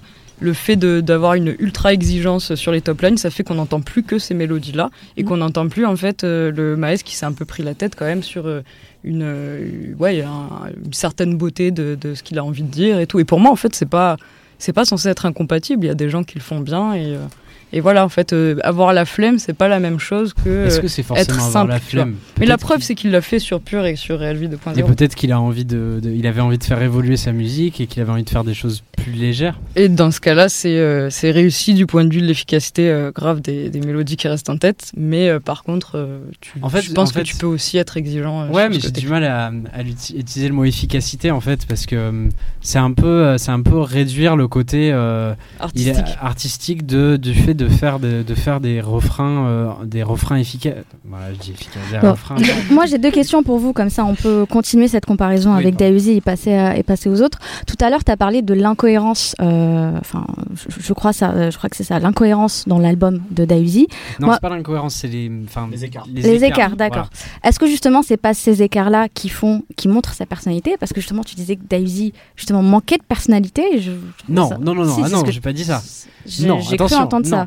J'ai dit que sur, en fait, Dausi sur l'album. qui devait exploiter un peu plus sa personnalité. Je crois que c'est ce que C'est-à-dire, t'as en fait, dit. ce que je voulais dire, c'est que sur Architecte, euh, si on reprend Mexico, sur Mexico, justement, sur tout l'album, euh, les textes, c'était vraiment, pour moi, c'était euh, genre euh, très authentique, très personnel, c'était touchant, sauf que le défaut de Mexico, c'est qu'au niveau de l'enrobage musical, parfois c'était un peu générique. Et là, sur Architecte, euh, on a gardé sur certains morceaux vraiment euh, l'authenticité de, de Dausi euh, et c'est mieux, euh, mieux arrangé musicalement. Sauf qu'il y a des morceaux où par contre, je trouve qu'il fait des, des, des choses très impersonnelles, ce qui, ce qui ne lui correspond pas, je trouve, dans sa musique. Peut-être parce qu'elles sont moins maîtrisées par rapport à Metz. C'est possible aussi, mais par exemple là j'avais le morceau Camilla en tête, j'ai l'impression de l'avoir entendu euh, 10 ou 11 fois déjà ce morceau-là, et j'ai l'impression qu'il fait un exercice de, de rap, euh, de rap euh, mainstream pour les plateformes de streaming en le faisant. Et euh, là où Maes, Maes le fait forcément aussi un peu, mais il y a quelque chose de plus euh, peut-être maîtrisé, c'est vrai. Mais, euh, mais je dis pas par contre, sur Architect, il y a certains morceaux que je trouve vraiment très forts, mais à côté, il y en a d'autres où je. C'est vraiment, il y a des très hauts et des très bas, quoi. Qu'est-ce que tu as pensé d'archi- d'architecte euh? Euh, moi, j'attendais vraiment, vraiment ce projet. L'entrée, enfin l'entrée en matière du projet. Incroyable, le premier voilà. morceau. Le premier morceau, euh, c'est en plus. Ouais. J'ai avec en plus, ça, on s'en suit avec euh, style haussmanien, euh, pleine lune. Franchement, c'est, c'était carré. Après, bon, il y a le featuring avec Nino, et là, d'un coup, moi, je me perds. En fait, si j'avais cette impression de déjà entendu, et je me sentais déjà lassée, alors que j'attendais vraiment ce projet. J'ai, vite été déçue, même si, euh, bon, il ça s'est rattrapé avec quelques, quelques morceaux par-ci par-là. euh, que, que j'ai apprécié comme Laisser tomber, euh, Tommy Shelby. Voilà, mais euh, Est-ce que tu le trouves plus formaté que le premier? je- ouais, j'ai l'impression qu'en fait, on dirait il a essayé de.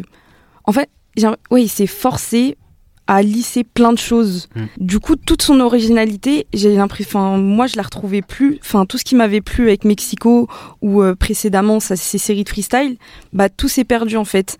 Je sais pas, il avait un acharnement quand, quand il kickait, il y avait un truc. euh, Il y a Avec ses jeux de mots, Ouais, il l'a un peu, mais plus Il y a autant des qu'avant. en fait. des fois. Genre, euh, pour moi, le mec, c'était vraiment, il y avait une aura qui se dégageait quand il rappait, et là, je la ressentais plus du tout. Donc, euh, je me, je me suis juste contentée de skip tout ce qui me plaisait pas et tout ce qui m'a plu. Bon, j'ai gardé en playlist. Après les collaborations, euh, quand, quand il a annoncé la tracklist, je me suis dit waouh, c'est, c'est vraiment euh, top. On a Nino, Mister You, SCH, Alonso. Et au final, il y a beaucoup de co- collaborations qui m'ont déçu. L'impression qu'ils sont tous restés dans leur zone de confort, qu'ils n'ont rien apporté d'original, de, riche au projet. Il y a, il y a juste le, la collaboration avec euh, Alonso et FLP où j'ai trouvé qu'il y avait une, une vraie alchimie. euh, ça m'a vraiment marqué parce que Ah, Mysterio, t'as pas. pas trop, pas trop, pas trop. C'est ça Marseille, ça. Je trouve Manu que ça marche bien, les deux. euh. Mais moi, j'ai vraiment Alonso euh, Daisy, ça m'a plu parce que bah, Alonso, on le retrouve en featuring dans plein de projets Ouais. et ça, ça ressort pas forcément. Enfin, et là, du coup, avec Daisy, j'ai vraiment, j'ai trouvé qu'il y avait une complémentarité qui était, qui était très forte. Raph. Ouais, en, en fait, le truc, c'est que effectivement, je pense que euh, quand, quand j'ai eu l'occasion de l'interviewer pour Bouscapé, il me disait euh, Je vais être un chanteur, tu vois, aujourd'hui. Euh, Mm. il, en plus, sur son album, il fait des références à Hélène Segara, machin, Mm. enfin bref. euh, c'est de, manière parfois second degré, tu vois, mais je pense que vraiment, il y a ce truc où il, peut, où il se dit justement, peut-être comme Maes, je peux, je peux aussi avoir ce truc-là, moi aussi. C'est peut-être trop tôt. Tu vois, je pense Mm. qu'il peut-être qu'il peut l'être, mais c'est encore un peu trop tôt. Et je trouve l'album un peu anarchique en fait. Euh, c'est peut-être ce que tu voulais dire par ce côté trop, trop, trop d'écart, c'est-à-dire que effectivement, il veut, il veut prendre plein de directions, ce qui, ce qui peut tout à fait être légitime, tu vois, d'avoir envie de faire des choses différentes quand t'es un artiste aussi, tu vois. Mais c'est vrai que c'est pas toujours tout maîtrisé. Après, les, les moments où effectivement il est, euh, il, il est ce que je pense qu'on ce qu'on aime tous autour de la table de il c'est ce truc vraiment où il est, où il est acharné, tu vois. Tu Mhm. parles, tu parlais d'en plus. Moi, il y a le morceau qui s'appelle En avant. En avance, pardon. En avant, je, je, je le trouve chambé. Tu vois, à un moment, il dit euh, Je me rase même plus pour les jours de clip. Tu vois, t'as as vraiment l'impression que c'est le Ouais. mec qui en a rien à foutre précisément du rap, du business, du rap, du truc. En fait, t'as juste l'impression que c'est lui en, en bas de chez lui, tu vois. Et là, sur, ce, Mhm. sur ce type de morceau, je le trouve vraiment, vraiment très, très bon. Euh, donc, ouais, voilà, je, ça m'a ça m'a laissé un petit peu sur ma faim aussi cet album. Euh, après, je trouve que voilà, il y, y y a des hauts sur cet album, et tout à l'heure, vous les, vous les avez cités tous les deux. Mais ouais, pour le moment, c'est encore un peu anarchique. Et puis après, d'une certaine manière aussi, on, on parlait du, du côté peut-être lissage de, de l'écriture de, euh, de, de Maes. Je trouve que c'est pas le cas chez lui. C'est peut-être, c'est peut-être, il y a une sorte peut-être de lissage dans, dans, dans ses intentions musicales, Ouais, pas dans tant les son- sonorités, ouais. pas tant dans son Hmm. écriture où il a toujours c'était d'une certaine manière il me fait penser un petit peu à, à certains côtés de euh, de l'enfoiré c'est-à-dire tu, tu c'est c'est très euh, c'est très sinusoïdal comme, comme, euh, comme, comme écriture en fait. Tu vois tu, ça, ça passe d'une idée à une autre tu vois. C'est- c'est c'est euh, c'est- un peu c'est un peu des, euh, des labyrinthes de l'esprit parfois leur écriture je trouve tu Mm. vois. Et je- de, de ce point de vue là ça, ça lui colle plutôt bien. Mais précisément parce que aussi la forme est anarchique en fait parfois j'ai l'impression qu'on s'y perd un petit peu dans, dans, dans, dans l'album. Après euh, c'est que en fait c'est c'est- c'est c'est- c'est chaud à dire mais c'est que son deuxième album aussi d'une certaine En manière un an. hein. Oh, tu vois, en un an, tu vois, il a sorti Mexico euh, l'an dernier, donc euh, je, je suis curieux en fait de voir comment il peut essayer de transformer les essais qu'il essaie de faire sur cet album-là, qui sont effectivement, on a l'air d'être d'accord là-dessus autour de la table, qui sont pas forcément toujours maîtrisés, mais euh, mais qui peut peut-être arriver à faire quoi. C'est vrai qu'on a l'impression qu'il est un peu amené vers une direction, euh, euh, qu'on l'a un peu pris par la main pour lui dire viens, on te montre ce que Ouais. tu pourrais faire. Et comme tu disais, alors que finalement, il a juste envie de rapper en, en bas de sa cité. Donc on sent un peu ces, euh, ces deux côtés qui, s'affrontent un peu. Et avant que Manu parle, bah justement, je trouve que Soso, avec son album, a, a réussi à faire un bon entre-deux entre Maes qui lise beaucoup et euh, l'authenticité de Dausi. Enfin, moi, c'est la bonne surprise de, de, Mm. de ce premier semestre, je pense, euh, Mistral, parce que euh, je trouve qu'il il arrivait bien et c'est pas facile hein, à doser entre euh, vraiment raconter son vécu et faire quelque chose de musicalement euh, accessible, quoi. Manu, je crois que tu voulais finir sur Je t'ai Daisy. lancé là. Euh, non, ouais, je, me, je pensais pas. Moi, je voulais parler de Daisy, parce que Ah. quand même, c'est un rappeur que j'adore et qui est euh, limite euh, au panthéon euh, maintenant des, euh, des interprétations euh, viscérales euh, du rap français aux côtés de Soprano, Diams et Nesbill. Et je pense que l'influence, c'est beaucoup Nesbill. Et pour moi, Mm. ça, hum, sa, voix et cette interprétation-là, c'est sa force. Après, est-ce que c'est compatible avec le fait euh, qu'il veuille chanter? Bah, Pour moi, le feat avec Nino, euh, quand il va dans les aigus, il défonce tout. Et par contre, là, encore une fois, je pense qu'il a un petit peu euh, plutôt euh, généralisé son propos et tout, là où il avait beaucoup de caractère. Euh, à l'époque, même des freestyles avant qu'il signe chez Rex 118, dans, il y a le freestyle euh, 5 de l'AD en personne qui s'appelle Valar Morgoulis, parce que pareil, c'est un gars, il, il dit qu'il va appeler sa fille Aria et tout, où tu le vois en mode fossoyeur, capuche sur la tête, qui te regarde comme un dingue, il a le motif de l'œil rouge, de son inspiration qui vient des flammes, des ténèbres et tout, de, de la mort imminente aussi, euh, au bord de la mer, euh, je me sens trop près de la mort et tout, qui dit, euh, des côtés euh, de références complètement décalés. Euh, elle, a le dessin de Sarah Frézou. À un moment, il dit euh, Je finirai devant la téloche avec une moche euh, à manger des cerises, ou c'est un truc comme ça, je sais plus exactement que il dit. Où tu dis, là, on retrouve l'originalité, les aspérités euh, un peu complètement possédées de son style euh, d'écriture et d'interprétation, que là, euh, je, je retrouve moins. Mais pour le coup, ça peut donner des morceaux euh, méga réussis, comme je trouve le feat avec Nino et tout ça. Mais pareil, moi. euh, je, je l'aime trop et il me touche trop des fois de manière viscérale pour que je- j'accepte de, de me limiter à un album comme ça, même si effectivement il y a plein de titres que je, que je retiens. Moi c'est comme toi, Shainaz, c'est genre je- j'en j'en garde pour ma playlist et après il y en a que, que j'enlève quoi. Et pour l'album de Soso? Par contre, C'est ça qu'on veut savoir. C'est ça qu'on veut savoir, Manu. Par contre, pas Est-ce une que heure. t'es sûr que tu veux commencer avec Manu Ouais, ouais, ouais. C'est l'air euh, classique du rap français. Voilà, donc, euh, donc il y a Demain c'est loin et Et interlude. Interlude. Non, Soso, en vrai, justement, il y a ce mot dans la critique musicale de dire euh, c'est ouvert, tu vois. En vrai, on sait, on sait jamais ce que ça veut dire. Et qu'est-ce qu'on qu'est-ce qu'on entend, c'est ouvert, ça veut dire quoi et tout, machin. Et en fait, pour moi, Soso, l'ouverture, de toute façon, euh, il peut faire n'importe... Il peut faire euh, un son euh, sur un type hit rock dégueu de la fin des années 80, en, à moitié en parodiant un chanteur de rock. Il peut faire Somanes. Euh, ça restera lui, tu vois. Il a un charisme, une personnalité qui est tellement forte qu'on le reconnaît partout, un style de rap aussi qui est tellement fort, et ça fait que bah, même Somanes, l'histoire du morceau, bon vous le savez tous, c'est à la base des chants de supporters, donc c'est même pas qu'il voulait faire un son comme ça pour ambiancer, c'est que ça a une histoire, c'est ancré, ça sort pas de nulle part, et il le sait suffisamment parce que son ses, ses premières tentatives un peu comme ça, elles ont pas marché justement parce que euh, y avait quelque chose qui à un moment donné collait pas avec ce qu'il était, ce qu'il voulait réellement faire. Euh, voilà, après pour moi c'est une confirmation un peu de rescapé, il arrive à partir dans les sens qu'il il a envie, le feat avec Daisy est super. Alonso aussi, l'intro, l'outro, balance. Après voilà, moi, vu que je suis une puriste de Sosomanes, si on me demande, moi je garde Mistral, balance, et après je mets tous ces freestyles en Planet Rap, ceci n'est pas un clean, c'est tout ça, et j'en fais euh, l'album de l'année, tu vois. Mais euh, j'aime aussi beaucoup celui-là, vraiment. Puis deuxième album qui sort euh, un an Un an après, après, après ouais, le ouais. premier aussi, comme, da- comme David. Mm. Euh, moi, j'ai, bah, comme vous l'avez tous dit, euh, j'ai beaucoup été surprise euh, comme vous. Euh, J'étais pas une grande auditrice de Sosomanes, donc ça m'a. En fait, j'ai directement été étonnée et je me suis dit, mais il est dingue en fait. Il. Enfin, moi, quand j'ai écouté l'album, j'ai beaucoup rigolé. Moi, à part les morceaux où il est beaucoup en remise en question, très calme, tout ça. Mais euh, l'interlude, dans mes rêves, bon, après Somanes, on l'avait déjà entendu. Mais euh, j'ai beaucoup ri. Et je trouve qu'il a une façon, euh, en tout cas, de, de rapper, d'écrire, juste d'être euh, dans sa musique qui est très authentique, très honnête, très sincère. Et le tout, genre, avec euh, son humour qui est particulier à lui, sa façon de s'exprimer, euh, son ego trip. Et euh, du coup, euh, moi, j'ai direct été. Moi, ça m'a plu. Ça m'a beaucoup plu. En fait, je suis, assez d'accord avec euh, les, avis de mes, deux consoeurs là. En, fait, ce que je trouve as- as- assez agréable avec cet album, c'est à quel point c'est vraiment une, sorte de suite et d'évolution de ce qui a été rescapé justement. Précisément parce que c'est un rescapé, on sent que sur cet album, il parle un peu des conséquences de tout ce qu'il a vécu avant. Et il en parle euh, avec une sorte de regard dans le rétroviseur. En fait, il y a beaucoup, il y a beaucoup de, il y a beaucoup la notion de souvenir ou de choses qui reviennent dans ses rêves dans, dans cet album-là. Mm. Euh, et ça, et ça j'aime beaucoup en fait. On a l'impression qu'il paye les conséquences de ses choix. Il y a notamment un moment, je, je, je sais plus, je crois que c'est dans le premier, enfin, au tout début de l'album, dans un morceau au début de l'album, où il, dit, euh, euh, je, je rêve. je C'est dans Pimpon. Il dit qu'il rêve, rêve que je me regarde dans le miroir, que je perds mes dents. ses dents et du coup. euh, il Exactement, il y a ça, il y a un la moment- peur de perdre sa mère. Et à un moment où il dit, bah, je crois que c'est dans, dans, dans, dans Mistral d'ailleurs, il dit tout ça c'est ma faute.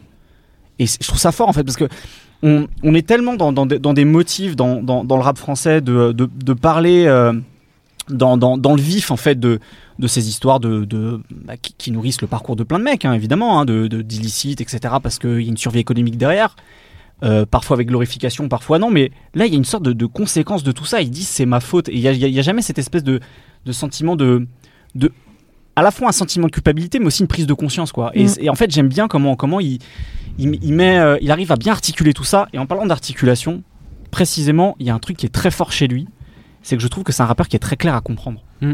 Dans sa manière d'écrire, alors, certaines personnes pourraient dire que c'est scolaire, mais je trouve qu'en fait, euh, dans sa diction et dans sa manière d'écrire, on comprend tout de suite ce que veut dire Sosomanes. Et là où je parlais de ce qui fait aussi le charme de DAUSI, c'est-à-dire cette, cette écriture qui est un petit peu sinueuse, tu vois, je trouve que chez, chez Soso, en fait, sur chaque, sur chaque morceau, il y a une idée qu'il veut développer, un truc, qui veut, un truc dont il veut parler sur euh, les conséquences de sa vie passée, sur un- le truc sur les migrants, euh, sur euh, dans mes rêves, etc. Et en fait, à chaque fois, il arrive à très bien tout développer. C'est c'est très clair. Alors, je sais pas si c'est lui ou si c'est parce qu'il a quelqu'un avec lui qui est l'adjoint, qui, qui, qui, en termes de réalisation, doit, doit, doit aussi le pousser à. Je sais pas, tu vois. Mais- toutes ces années d'écriture aussi. Ouais, bien sûr, parce que Mm. évidemment, ça fait très longtemps qu'il est là. On a, on a, on a fêté les, les, les, les 20 ans de l'album d'Intouchable cette année-là, euh, de, de Les Ponts sur l'île, il est dessus déjà, tu vois, donc c'est c'est quand même fou, quoi. Et, euh, et je crois, euh, Manu, t'avais dit qu'il était dans un morceau aussi avec, Avec avec ça, tu vois, donc il est là depuis très longtemps, donc évidemment, il y a, il y a- il y a- il y a longtemps l'écriture, mais, mais je trouve que ça, c'est assez remarquable chez lui. En fait, c'est un truc que j'ai pas remarqué tout de suite, et c'est à force d'écouter l'album, je trouve que c'est assez remarquable, justement, cette, cette, cette clarté, en fait, dans le rap de Sosomanes. Et euh, en tout cas, voilà, moi, moi j'aime beaucoup à quel point il arrive à, mettre de l'autobiographique au service d'un.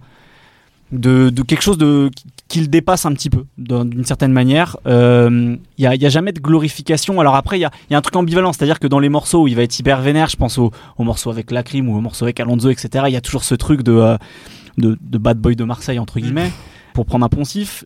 Et en même temps, en fait, à chaque fois, on sent qu'il dit que euh, tout ça, il n'y a, y a- il y a pas de quoi en rêver, justement. Il y a notamment dans le dernier morceau où il dit la rue, c'est pas un raccourci, mais euh, c'est c'est prendre un raccourci, mais finalement tomber dans un labyrinthe. Et je trouve que ça représente assez bien, en fait, ça pourrait résumer assez bien le propos de cet album, finalement. C'est-à-dire que. euh, il, évidemment, il raconte parfois tout ça à la première personne, parfois au présent, mais c'est surtout au passé finalement, avec des, des- comme je disais, des flashbacks.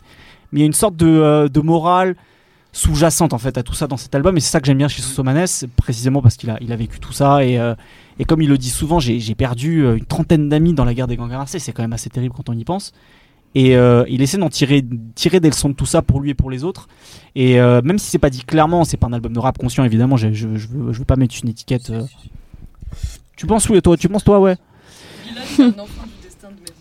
Oui, ouais, c'est, je, je voulais Ouais. le dire en plus. Mais voilà, ouais, mais, ouais, mais Bilal, c'est une fiction, donc c'est autre chose, tu vois. Je pense vraiment sur tout, tout son parcours à lui, tu vois, sur, sur, sur ce côté biographique. Je pense qu'il essaye de faire passer un message, et il le fait assez bien sur l'album. Très bien. Merci beaucoup. On va passer à ton coup de cœur, Shainez. Euh, moi, je voulais vous parler de LMB. C'est euh, pour moi, c'est l'un des rappeurs, les, enfin l'un des rookies les plus prometteurs euh, de sa génération. Euh, il fait partie de cette vague euh, d'artistes euh, qui fleurit euh, actuellement à Nanterre, comme Doria, euh, Lemon Haze et Bilton. Euh, il a récemment rejoint euh, l'écurie euh, du label Capitol chez Millennium. Et c'est un, un rappeur qui a qui a beaucoup de flots très différents. Il est beaucoup tantôt dans la mélodie, tantôt dans la trappe. Dans ses morceaux, il aime beaucoup mettre des références sportives. Il utilise beaucoup d'argot euh, franglais. C'est c'est un- une langue, enfin, c'est la langue camerounaise qui, qui est basée d'anglais, français et de différents dialectes camerounais. camerounais. Et euh, je trouve qu'il a une identité musicale assez unique là dans le paysage qui est en train d'arriver parce qu'il il module sa voix de plein de différentes façons et on est souvent très étonné parce qu'il peut faire ça très grossièrement, après il peut faire ça très mélodie mélodieusement en poussant la, chansonnette. Et euh, là, il s'installe peu un peu avec euh, des clips euh, qui cumulent 500 000 vues. Il fait souvent des featuring avec Captain Roshi. Et là, actuellement, il a commencé une série de freestyle qui s'appelle La Bringue, avec des clips très bien réalisés. Enfin, il fait vraiment attention à son identité, son identité visuelle. Et bah là actuellement il, est, il a été désigné comme l'un des talents KLM, il fait partie des 11 rappeurs à suivre. Donc euh, peu à peu genre euh, il, se dé, il se présente au public tout ça, mais euh, c'est que des petits sons par-ci par-là. Donc moi j'attends vite un, un projet bien concis pour voir ce qu'il est capable de nous faire sur, plusieurs sons parce que enfin sur un, morceau avec un, un, fil conducteur.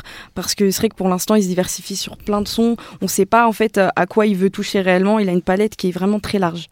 Très bien, merci beaucoup. Brice, ton coup de cœur eh Rapidement. Oh tu veux dire que je parle trop, c'est ça Non, parce que je vois te, te placer, je vois que voilà. Bah, c'est parti pour une demi-heure. Non, euh, moi mon coup de cœur, euh, c'est euh, l'EP Maison de Roméo Elvis qui est sorti pendant le confinement.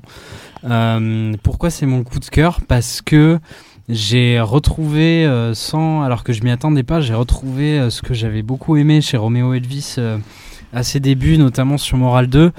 Euh, c'est-à-dire que euh, c'était un, c'est un EP donc de 5, 5 titres avec une interlude parlée, donc 4 morceaux, euh, où en fait Romeo Elvis rappe à nouveau vraiment beaucoup et en même temps mélange avec des refrains, euh, des vrais refrains chantés. Et je trouve que c'est un peu une, un, retour, euh, un retour aux sources, un peu à ce que ce qui a fait son succès de base, qui moi m'a vraiment intéressé. Et même dans l'écriture, euh, je trouvais qu'il y avait un peu plus de finesse que parfois sur sur Chocolat, qui était un album où euh, il y avait plein de bonnes intentions, il y avait pas mal de réussites, euh, notamment commerciales, euh, mais musicalement des fois c'était un peu trop, un peu trop, un peu trop forcé, je trouve, sur le côté notamment politique. Il y avait un désir de faire des phases politiques sur l'album qui des fois allait un peu trop, de manière un peu trop brute. Et là sur sur Maison c'était c'était fait plus finement. Je sais pas pourquoi comment mais euh, j'ai vraiment beaucoup aimé cette EP parce que je trouve que il y a un meilleur équilibre entre euh, le côté pop de Romeo Elvis qui est aujourd'hui incontestable et euh, ça reste aussi un rappeur intéressant un bon rappeur quelqu'un qui, qui peut écrire des choses vraiment bien notamment morceau Gonzo que j'ai beaucoup aimé pour justement ce contraste entre des vrais couplets rappés et un refrain très pop hyper accessible Très bien. Merci beaucoup, Brice. Ça va nous permettre de passer au dernier sujet de ce podcast. On va parler de trois projets qui ont également été produits à la maison, mais cette fois-ci en duo. Oh Je connais par cœur mon ABCDR du son. 2020 est-elle l'année des retours? Alors de nombreux rappeurs de la première heure, pour ne pas dire des vétérans, ont refilé les gants ces derniers mois pour nous offrir de nouveaux projets. Aketo, AKH et Carlito ne sont pas de ceux qui avaient totalement quitté la scène rap, euh, même si par exemple pour Aketo son dernier disque date de, 2016, de 2007. Pardon. Alors outre leur euh, longévité, leur longévité pardon, euh, et qu'ils ont tous évolué en groupe, leur point commun, c'est justement qu'ils aient produit et réalisé euh, ses derniers projets en duo avec un ou plusieurs beatmakers qui sont euh, tous des amis de longue date. Alors Madizem a rejoint Aketo dans son studio pour Confiserie. AKH a travaillé à distance avec le duo Just Music Beats pour Asteroid, tout comme Pon et Carlito pour Vision. Alors qu'avez-vous pensé de ces projets et de cette formule de producteurs euh, exclusifs Je vais donner la parole à Zo qui n'en pouvait plus d'attendre pour parler de ces projets. Je t'en prie, commence par ce que tu veux, mélange, fais-toi plaisir. Bah, ce débat, en fait, euh, il me plaît beaucoup et il me dérange en même temps.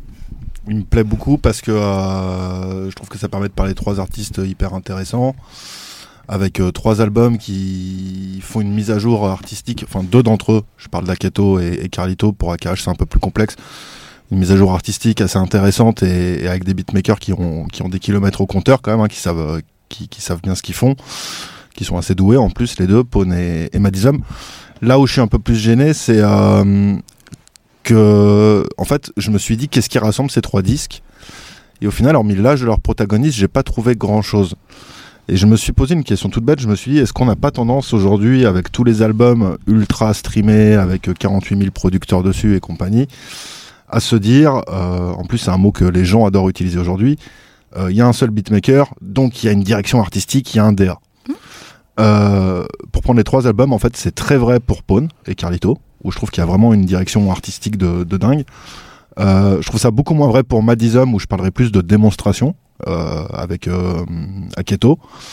Et euh, pour Akash et Just Music Beats, je trouve que c'est un album très particulier parce que finalement, ça devait être un EP qui a été fait durant le confinement et puis qui finalement, au fur et à mesure, est devenu un, un album. Un, très bon, euh, enfin un très bon album, un album plutôt intéressant, je trouve, parce qu'il permet de dire beaucoup de choses sur AKH. Mais euh, on sent quand même que c'est pas, euh, hormis le côté un peu sample show à la, à la Just Music Beats, on, on sent que c'est un, objet un peu hybride qui a été construit un peu sous l'impulsion, ce qui est très rap et ce qui est pas du tout une critique. hein. Et donc c'est ça dans ce débat en fait où quelque part j'arrive pas à rassembler ces trois disques ensemble parce que je vois vraiment la direction artistique de Pawn avec en plus c'est super bien séquencé, c'est euh, Carlito lui-même, il a pris les recettes du rap d'aujourd'hui sur ses refrains. Euh, il reste Carlito-esque, c'est ma soirée néologisme, excusez-moi. Euh, soirée néologisme spéciale, ouais, après, après 40 minutes de Brice Bossavi, j'en peux plus. et, euh, et donc, qui- reste, qui reste vachement Marcos, ouais, c'est téléphone maison, Romain Elvis surtout. Mais, mais bref. Et donc, donc voilà, Carlito qui reste vraiment dans le. Fallait qu'on s'embrouille, hein. Évidemment. Et euh, qui reste vraiment dans le Carlito, limite de, de Marcos. Euh, Isum et Aketo qui sont vraiment dans la démonstration, puisque tu as ce premier son. euh, cette intro très en réaction, la deuxième qui est beaucoup plus dans quelque chose de Memphis, euh, ce, rap très sudiste, et puis le quatrième, cinquième son. Qu'il avait déjà sur son solo. euh, oui, oui, qui quand avait déjà. Mais je veux dire, euh, même dans la production, tu sens que Madism, il est dans la. Il a, il a quelque chose à montrer, tu vois. C'est vraiment démonstratif et dans le bon sens du terme. C'est vraiment le, le rendu est ouf, Ah, en fait, tu vois. hein. Et déjà, pour Madism et Aketo, Madism ne produit pas tout le disque, en vrai. Il y a une chanson au milieu, elle n'est pas de lui. Euh, Et euh, pour euh, Akash et, et Just Music Beats, bon, sur Akash, il y a énormément de trucs à dire, on va sûrement plus sniper dessus, mais c'est ce que je disais, c'est. C'est tu sens que c'est un album qui s'est construit un peu par. euh, que ça devait pas être un album. Tu sens que c'est un truc qui s'est construit au fur et à mesure et il y a une, une affinité producteur qui s'est développée au point qu'ils ont tiré la pelote. Qu'ils ont déjà. trop. Depuis très longtemps. Oui, qu'ils ont déjà. Mais je veux dire, un truc, tu vois, typiquement, c'est que euh, dans l'album d'Akash, l'écosystème IAM n'intervient absolument pas. Et dans l'histoire d'Akash, c'est extrêmement rare. Euh, c'est produit par Just, Music- par Just Music Beats, c'est mixé par Just Music Beats, c'est. Euh, déjà, Il y a Keops. Il y a oui, il y a Keops qui scratch, mais je parle, je veux dire, toute la conception Bah, euh, déjà- sonore. Bah déjà, je suis en vie, c'est déjà en en dehors un peu de l'écosystème. euh, Ouais, mais ça, c'était. Alors, je connais mal l'album, donc il est possible que je dise une connerie. Dans ce cas-là, les auditeurs me, me pardonneront. Euh, c'est ça quand on vient trop du Nord et quand on veut parler de rap marseillais. Mais, euh, mais, euh, mais bon, Raymond Goethals et Eric Guéret sont dans le cœur des Marseillais. mais euh, Désolé, on n'a pas compris, hein. Voilà. Bref, et euh, non, mais euh, là, t'as vraiment rien. en fait, c'est Just Music Beats qui a tiré tout le projet, si tu veux, qui invite à cash limite. Sur, euh, Oui, c'est un je- album pour tous les deux. Et Sur- c'est- c'est pas juste l'album Ouais, mais c'est eux qui ont tiré toute la, production, tu vois. Oui. Et quand je parle de la production, je parle de la production au sens total d'indice. Je parle pas que la, la production des beats. Oui. Sur Je suis en vie, je crois quand même qu'AKH avait. euh, c'est pas juste, il recevait des instruits, il rappait dessus, et puis il les renvoyait à quelqu'un, et merci, au revoir, tu vois. Ouais, mais je vois pas en quoi c'est un problème en soi. C'est pas un problème, c'est que euh, c'est juste, pour moi, ça montre l'intention du disque. C'est pas du tout un reproche que je suis en train de faire. C'est que c'est vraiment en dehors complètement de l'écosystème AKH, Shayam total. C'est genre, en gros, je reçois des instruments pendant le confinement, je rappe, je devais en faire 6. Finalement, je m'éclate sur les instruments de ces gars-là, j'en fais 18. Mais après, disons qu'une fois mon couplet posé, envoyé, euh, ben, Akash, en fait, il a rien conceptualisé d'autre que son texte et des coups de cœur sur des instrus. Si tu veux, connaissant Akash, qui est quand même un homme de grand concept, Mais justement, je, euh, justement, moi je trouve que ça lui fait du bien parce que c'est un- pas du tout un reproche. Hein, Ouais, euh, Ouais. C'est, c'est juste qu'en fait, précisément, j'ai, moi, en tout cas, en, en écoutant Je suis en vie, j'ai trouvé que c'était trop. Peut-être trop pensé, tu vois, comme album. Ouais. Et, je trouve que, et je trouve qu'on retrouve une sorte de spontanéité sur cet album. Ouais. Et, et, de, et de le faire sortir justement de l'écosystème IAM avec Just Music Beats, qui est un, qui est un, qui est un duo de producteurs que moi j'aime beaucoup, euh, que j'ai découvert à, je crois, je crois vers 2012 sur, euh, je crois que c'était sur le hum, Inception de Dean Burbigo. Ça m'a plu tout de suite parce que c'est, c'est, c'est le, c'est le type de son new-yorkais que moi j'adore et qu'ils arrivent à très bien faire sans, sans en faire une pâle copie euh, avec, avec vraiment leur touche à eux. Euh, J'aime bien en fait cette idée-là parce que précisément en plus parce que Akash c'est c'est c'est quelqu'un qui est bousillé de, de rap new-yorkais même encore aujourd'hui. Je pense que c'est quelqu'un qui est qui est complètement au fait de ce qui se passe aujourd'hui. Bah, le Griselda, notamment, euh, fait, etc. Euh, je pense que c'est quelqu'un qui est complètement au fait de ça et je trouve que de, de- à, à, à, à son âge, tu vois, avec, avec le nombre d'années, enfin, il faut quand même se souvenir que concept d'IAM c'est 89 ou 90, tu Mmh, vois, ouais, c'est ouais, quand même- c'est- c'est quand même fou de se dire qu'il sort encore un album dans le rap américain. Et il est en forme. Et il est en forme et il sort un disque de qualité. Et je pense que, enfin, t'écoutes les derniers trucs de Public Enemy, euh, pff, pardon, mais euh, c'est- c'est c'est quand même, je suis pas loin de dire que c'est catastrophique, quoi.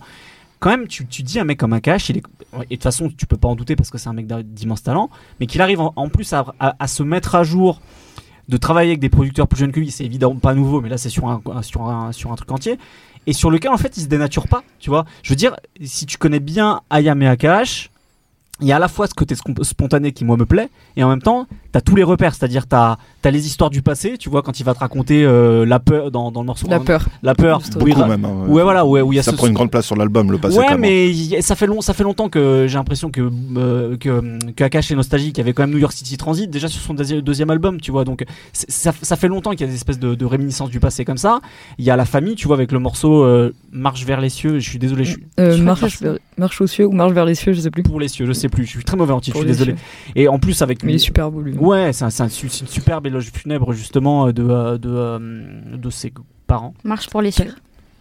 Il, il parle pas de sa mère aussi, je crois? Euh, moi je croyais que c'était que son père. Que son mais- père. Bon bref. Euh, donc voilà, enfin il y, a- il y a plein de marqueurs en fait qui font que c'est du Akash. Il y a- il y, a un- il y a tout un morceau. Je, vais, reprendre les titres parce que depuis tout à l'heure je suis honteux là, je suis, très mauvais sur les titres. Merci Wafa, mais je les, ai notés. Euh, Il y a Division Ruine où il fait tout un ego trip avec les jeux de mots qui, avec des, mots qui commencent par A. C'est typiquement ce genre de truc de geek de rap, tu vois, qui, fait Akash, tu vois. Enfin bref, il y a plein de trucs comme ça. C'est des marqueurs d'Akhenaton et en même temps il met, complètement sa formule à, à jour avec, euh, avec l'équipe Just Music Beats. Bref, euh, du coup, ce truc de celui qui disait, tu, tu sens qu'ils ont un peu tiré le fil. Ouais, je suis, je suis pas complètement d'accord avec ça parce que je trouve que ça tire pas le- le- le- l'album vers le bas en fait. Tu vois, ce truc-là de, euh, de se dire. Ah, ce morceau-là, ça marche. Ce morceau-là après, ce morceau-là après. En fait, j'ai pas l'impression d'entendre une compilation finalement. C'est-à-dire que il n'y a pas un fil rouge incroyable sur l'album, tu vois, mais euh, je trouve que c'est une collection de titres qui ont une, qui ont une vraie identité globale. Tu viens de le dire, une collection de titres.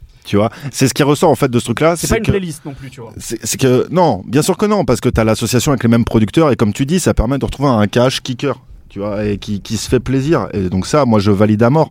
Mais ce que je veux dire, c'est qu'il n'y a pas cette perception que tu peux avoir sur le Carlito Pone de direction artistique sur un Parce projet c'est plus tassé, c'est un EP quoi. C'est plus tassé, mais c'est aussi même, tu vois, tu pourrais te dire, ouais, finalement, un cash, à la façon dont on a choisi de parler de ce débat-là, avec des beatmakers, il va quelque part euh, créer un peu, euh, tu vois, ce- pas son groupe, c'est pas le terme, mais je veux dire, tu ressens pas quelque chose comme il peut avoir en- entre une association de producteurs comme entre euh, Triple Go ou comme euh, Big Buddha Cheese pour prendre un autre style de rap, tu vois, qui est peut-être plus proche d'ailleurs de Just Music Beats que, l'inverse.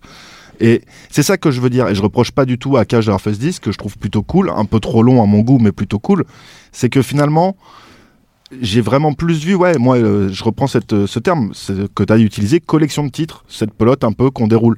Ça n'en fait pas du tout un mauvais disque, il n'est pas désagréable, il est passéiste à certains moments, où moi-même, qui suis pourtant passéiste, ça m'a deux, trois fois gonflé, tu vois. Mais, Que doit dire Brice? Mais euh, sinon, dans l'ensemble, euh, j'ai trouvé ça plutôt cool en vrai. Mais euh, voilà, j'ai pas, euh, j'ai pas vu d'idée en plus que kicker entre l'association producteur Et je pense que ça se trouve, il n'y en a pas. et ça se trouve, il n'y en a pas. Et c'est pas du tout irrespectueux. Mais Akash, qui est un grand homme de concept, avec quand même un énorme écosystème autour de lui, si tu veux, tu te dis un peu. Ah ouais, tu vois, chelou d'avoir été chercher des beatmakers pour faire un album ensemble, qui devait être un EP, et que le résultat soit finalement, mais sans côté péjoratif quand je dis finalement, aussi simple, et là quand je dis simple c'est positif, finalement juste le plaisir de kicker en fait. C'est ça qui m'a très Oui, surpris. Je préfère, je, préfère, je préfère un- une, une bonne collection de titres qu'un mauvais concept qui serait mal. euh, Ouais, je suis entièrement d'accord. Ouais. Manu. Mais c'est ce qui, c'est une surprise que j'exprime. C'est Ok, pas, ouais, ok, ok. Tu vois, c'est pas un manque. ouais, de- je comprends ce que tu veux dire. Astéroïde plus que Trinity par exemple. Non, mais c'est pour t'embêter, Brice. C'est pour t'embêter- Brice. C'est faux. C'est pour embêter Brice. Non, non, moi, pour moi, les trois, c'est trois euh, super exemples de comment bien, bien vieillir dans le rap, en fait. Et euh, c'est vrai que pour Dausi et Maes, j'ai surtout parlé de. J'ai pas forcément parlé aussi du défaut des prods et tout. Non, j'en parlerai plus, t'inquiète. Mais il y a aussi ça dans le rap contemporain, c'est euh, des, des prods hyper génériques et tout. Et je trouve que moi, de toute façon, depuis plusieurs années, depuis 2013 en vrai, euh, le- la grosse force que je vois à IAM, leur, leur petit plus, et donc à KH aussi, c'est euh, la qualité de leur production. Moi, par exemple, le dernier album d'IAM, je réécoute euh, juste les instrumentales, la version instrumentale. Franchement. Révolution, c'était pas fou. hein. Et non, Révolution, Wow. ouais. C'est vrai, ouais, je.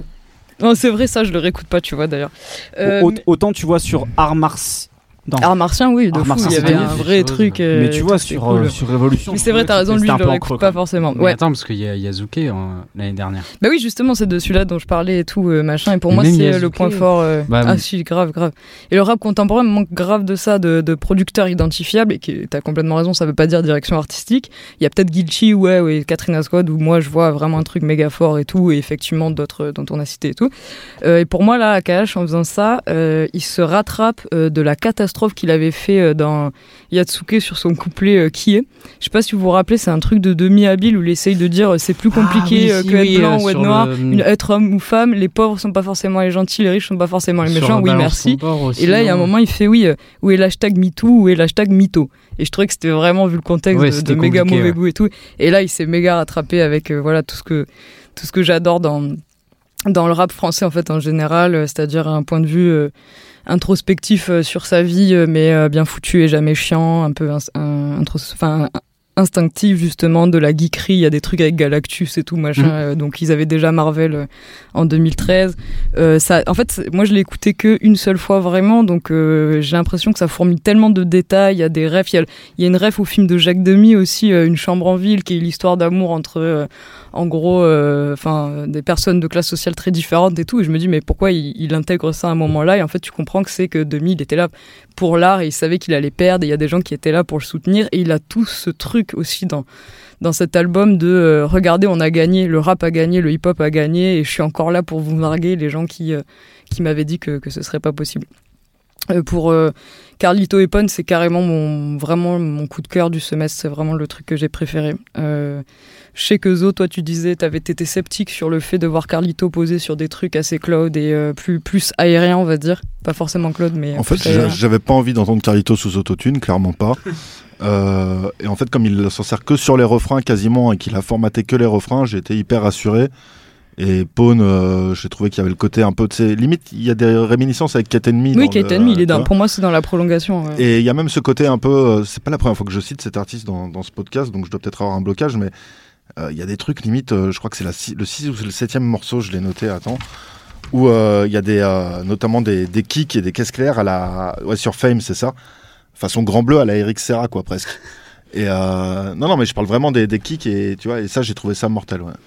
Ouais, il y a le, le Luna aussi, euh, moi qui est un morceau que je trouve méga poétique parce que polysémique, j'arrive toujours pas à voir de qui il parle, à qui il s'adresse, qu'est-ce qu'il veut dire, et en même temps, il se dégage une énorme maturité de sang de, dedans, et je me dis, euh, ouais, ça c'est c'est des trucs que j'aime bien, euh, que, que j'aimerais écouter encore dans, dans 5 ans, dans 10 ans, à d'autres moments de ma vie et tout ça. Et deux trucs hyper touchants, oui, c'est les, euh, les scratchs de, de, de Sims au début où bah, il y a Maes aussi d'ailleurs dedans. Il y a PNL, il y a PNL, Nekfeu. Nekfeu, Maes, fort. SCH. Ça, je trouve ça chambre. Et euh, c'est Tout pour Manu. ça- ouais, c'est ça. En plus, il aurait pu faire dédicace Manus pour toi et tout. Vraiment, c'était parfait. Et euh, la, la dédicace à DJ Mehdi, effectivement, à la ouais, fin. la fin, euh, euh, l'outro. elle, elle met vraiment. euh, Enfin. ouais, c'est ouais, c'est franchement un super. Moi, c'est vraiment le truc que j'ai préféré ce semestre. Très bien. Bah, on va finir sur vos coups de cœur. On va finir avec ton coup de cœur, euh, Raph. Yes, euh, on parlait de Just Music Beat, c'est justement, il participe à cet album. C'est euh, un album EP, un, album court, on va appeler ça. Euh, Pédigré des grands de Ron Bryce, euh, qui fait suite à Blacklist, sorti, sorti l'an dernier, pardon, qui était plutôt un, un projet introspectif et méditatif, un peu hivernal même, je dirais. Là, on est sur quelque chose de, de beaucoup plus. euh, de beaucoup plus printanier. Justement, c'est sorti en mars ou en avril, donc ça tombe plutôt bien. Ron Bryce, c'est, pour moi, c'est du rap de droiture, aussi bien euh, moral que dans la, la posture physique. C'est quand même un gaillard qui fait du street workout, donc euh, tu vas pas emmerder, tu vois. Il fait le drapeau. Hein Comme moi. Il, Il fait le drapeau. il fait le drapeau, c'est drapeau, ouais. incroyable. Toi, tu fais le drapeau en berne, euh, Brice, toi, en général. C'est le drapeau par terre. Euh, à un moment, il a, il a une phase dans le premier morceau, il dit Pas le rappeur d'industrie, je suis à propos de culture, son incarnation, sa version la plus pure. C'est pas du rap de, de, de puriste chiant, c'est juste un mec qui aime une version. Il y a, il y a Akash, on parlait d'Akash, qui a une, une formule où il parle de rap orthodoxe.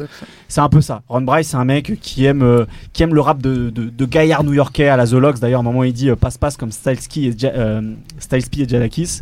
Et c'est un peu ça, tu vois. Donc, euh, à un moment, il parle de Daron qui partent au taf, mais il le fait sans, sans misérabilisme. En fait, voilà. C'est juste, c'est juste du reality rap, comme disent les Quinry.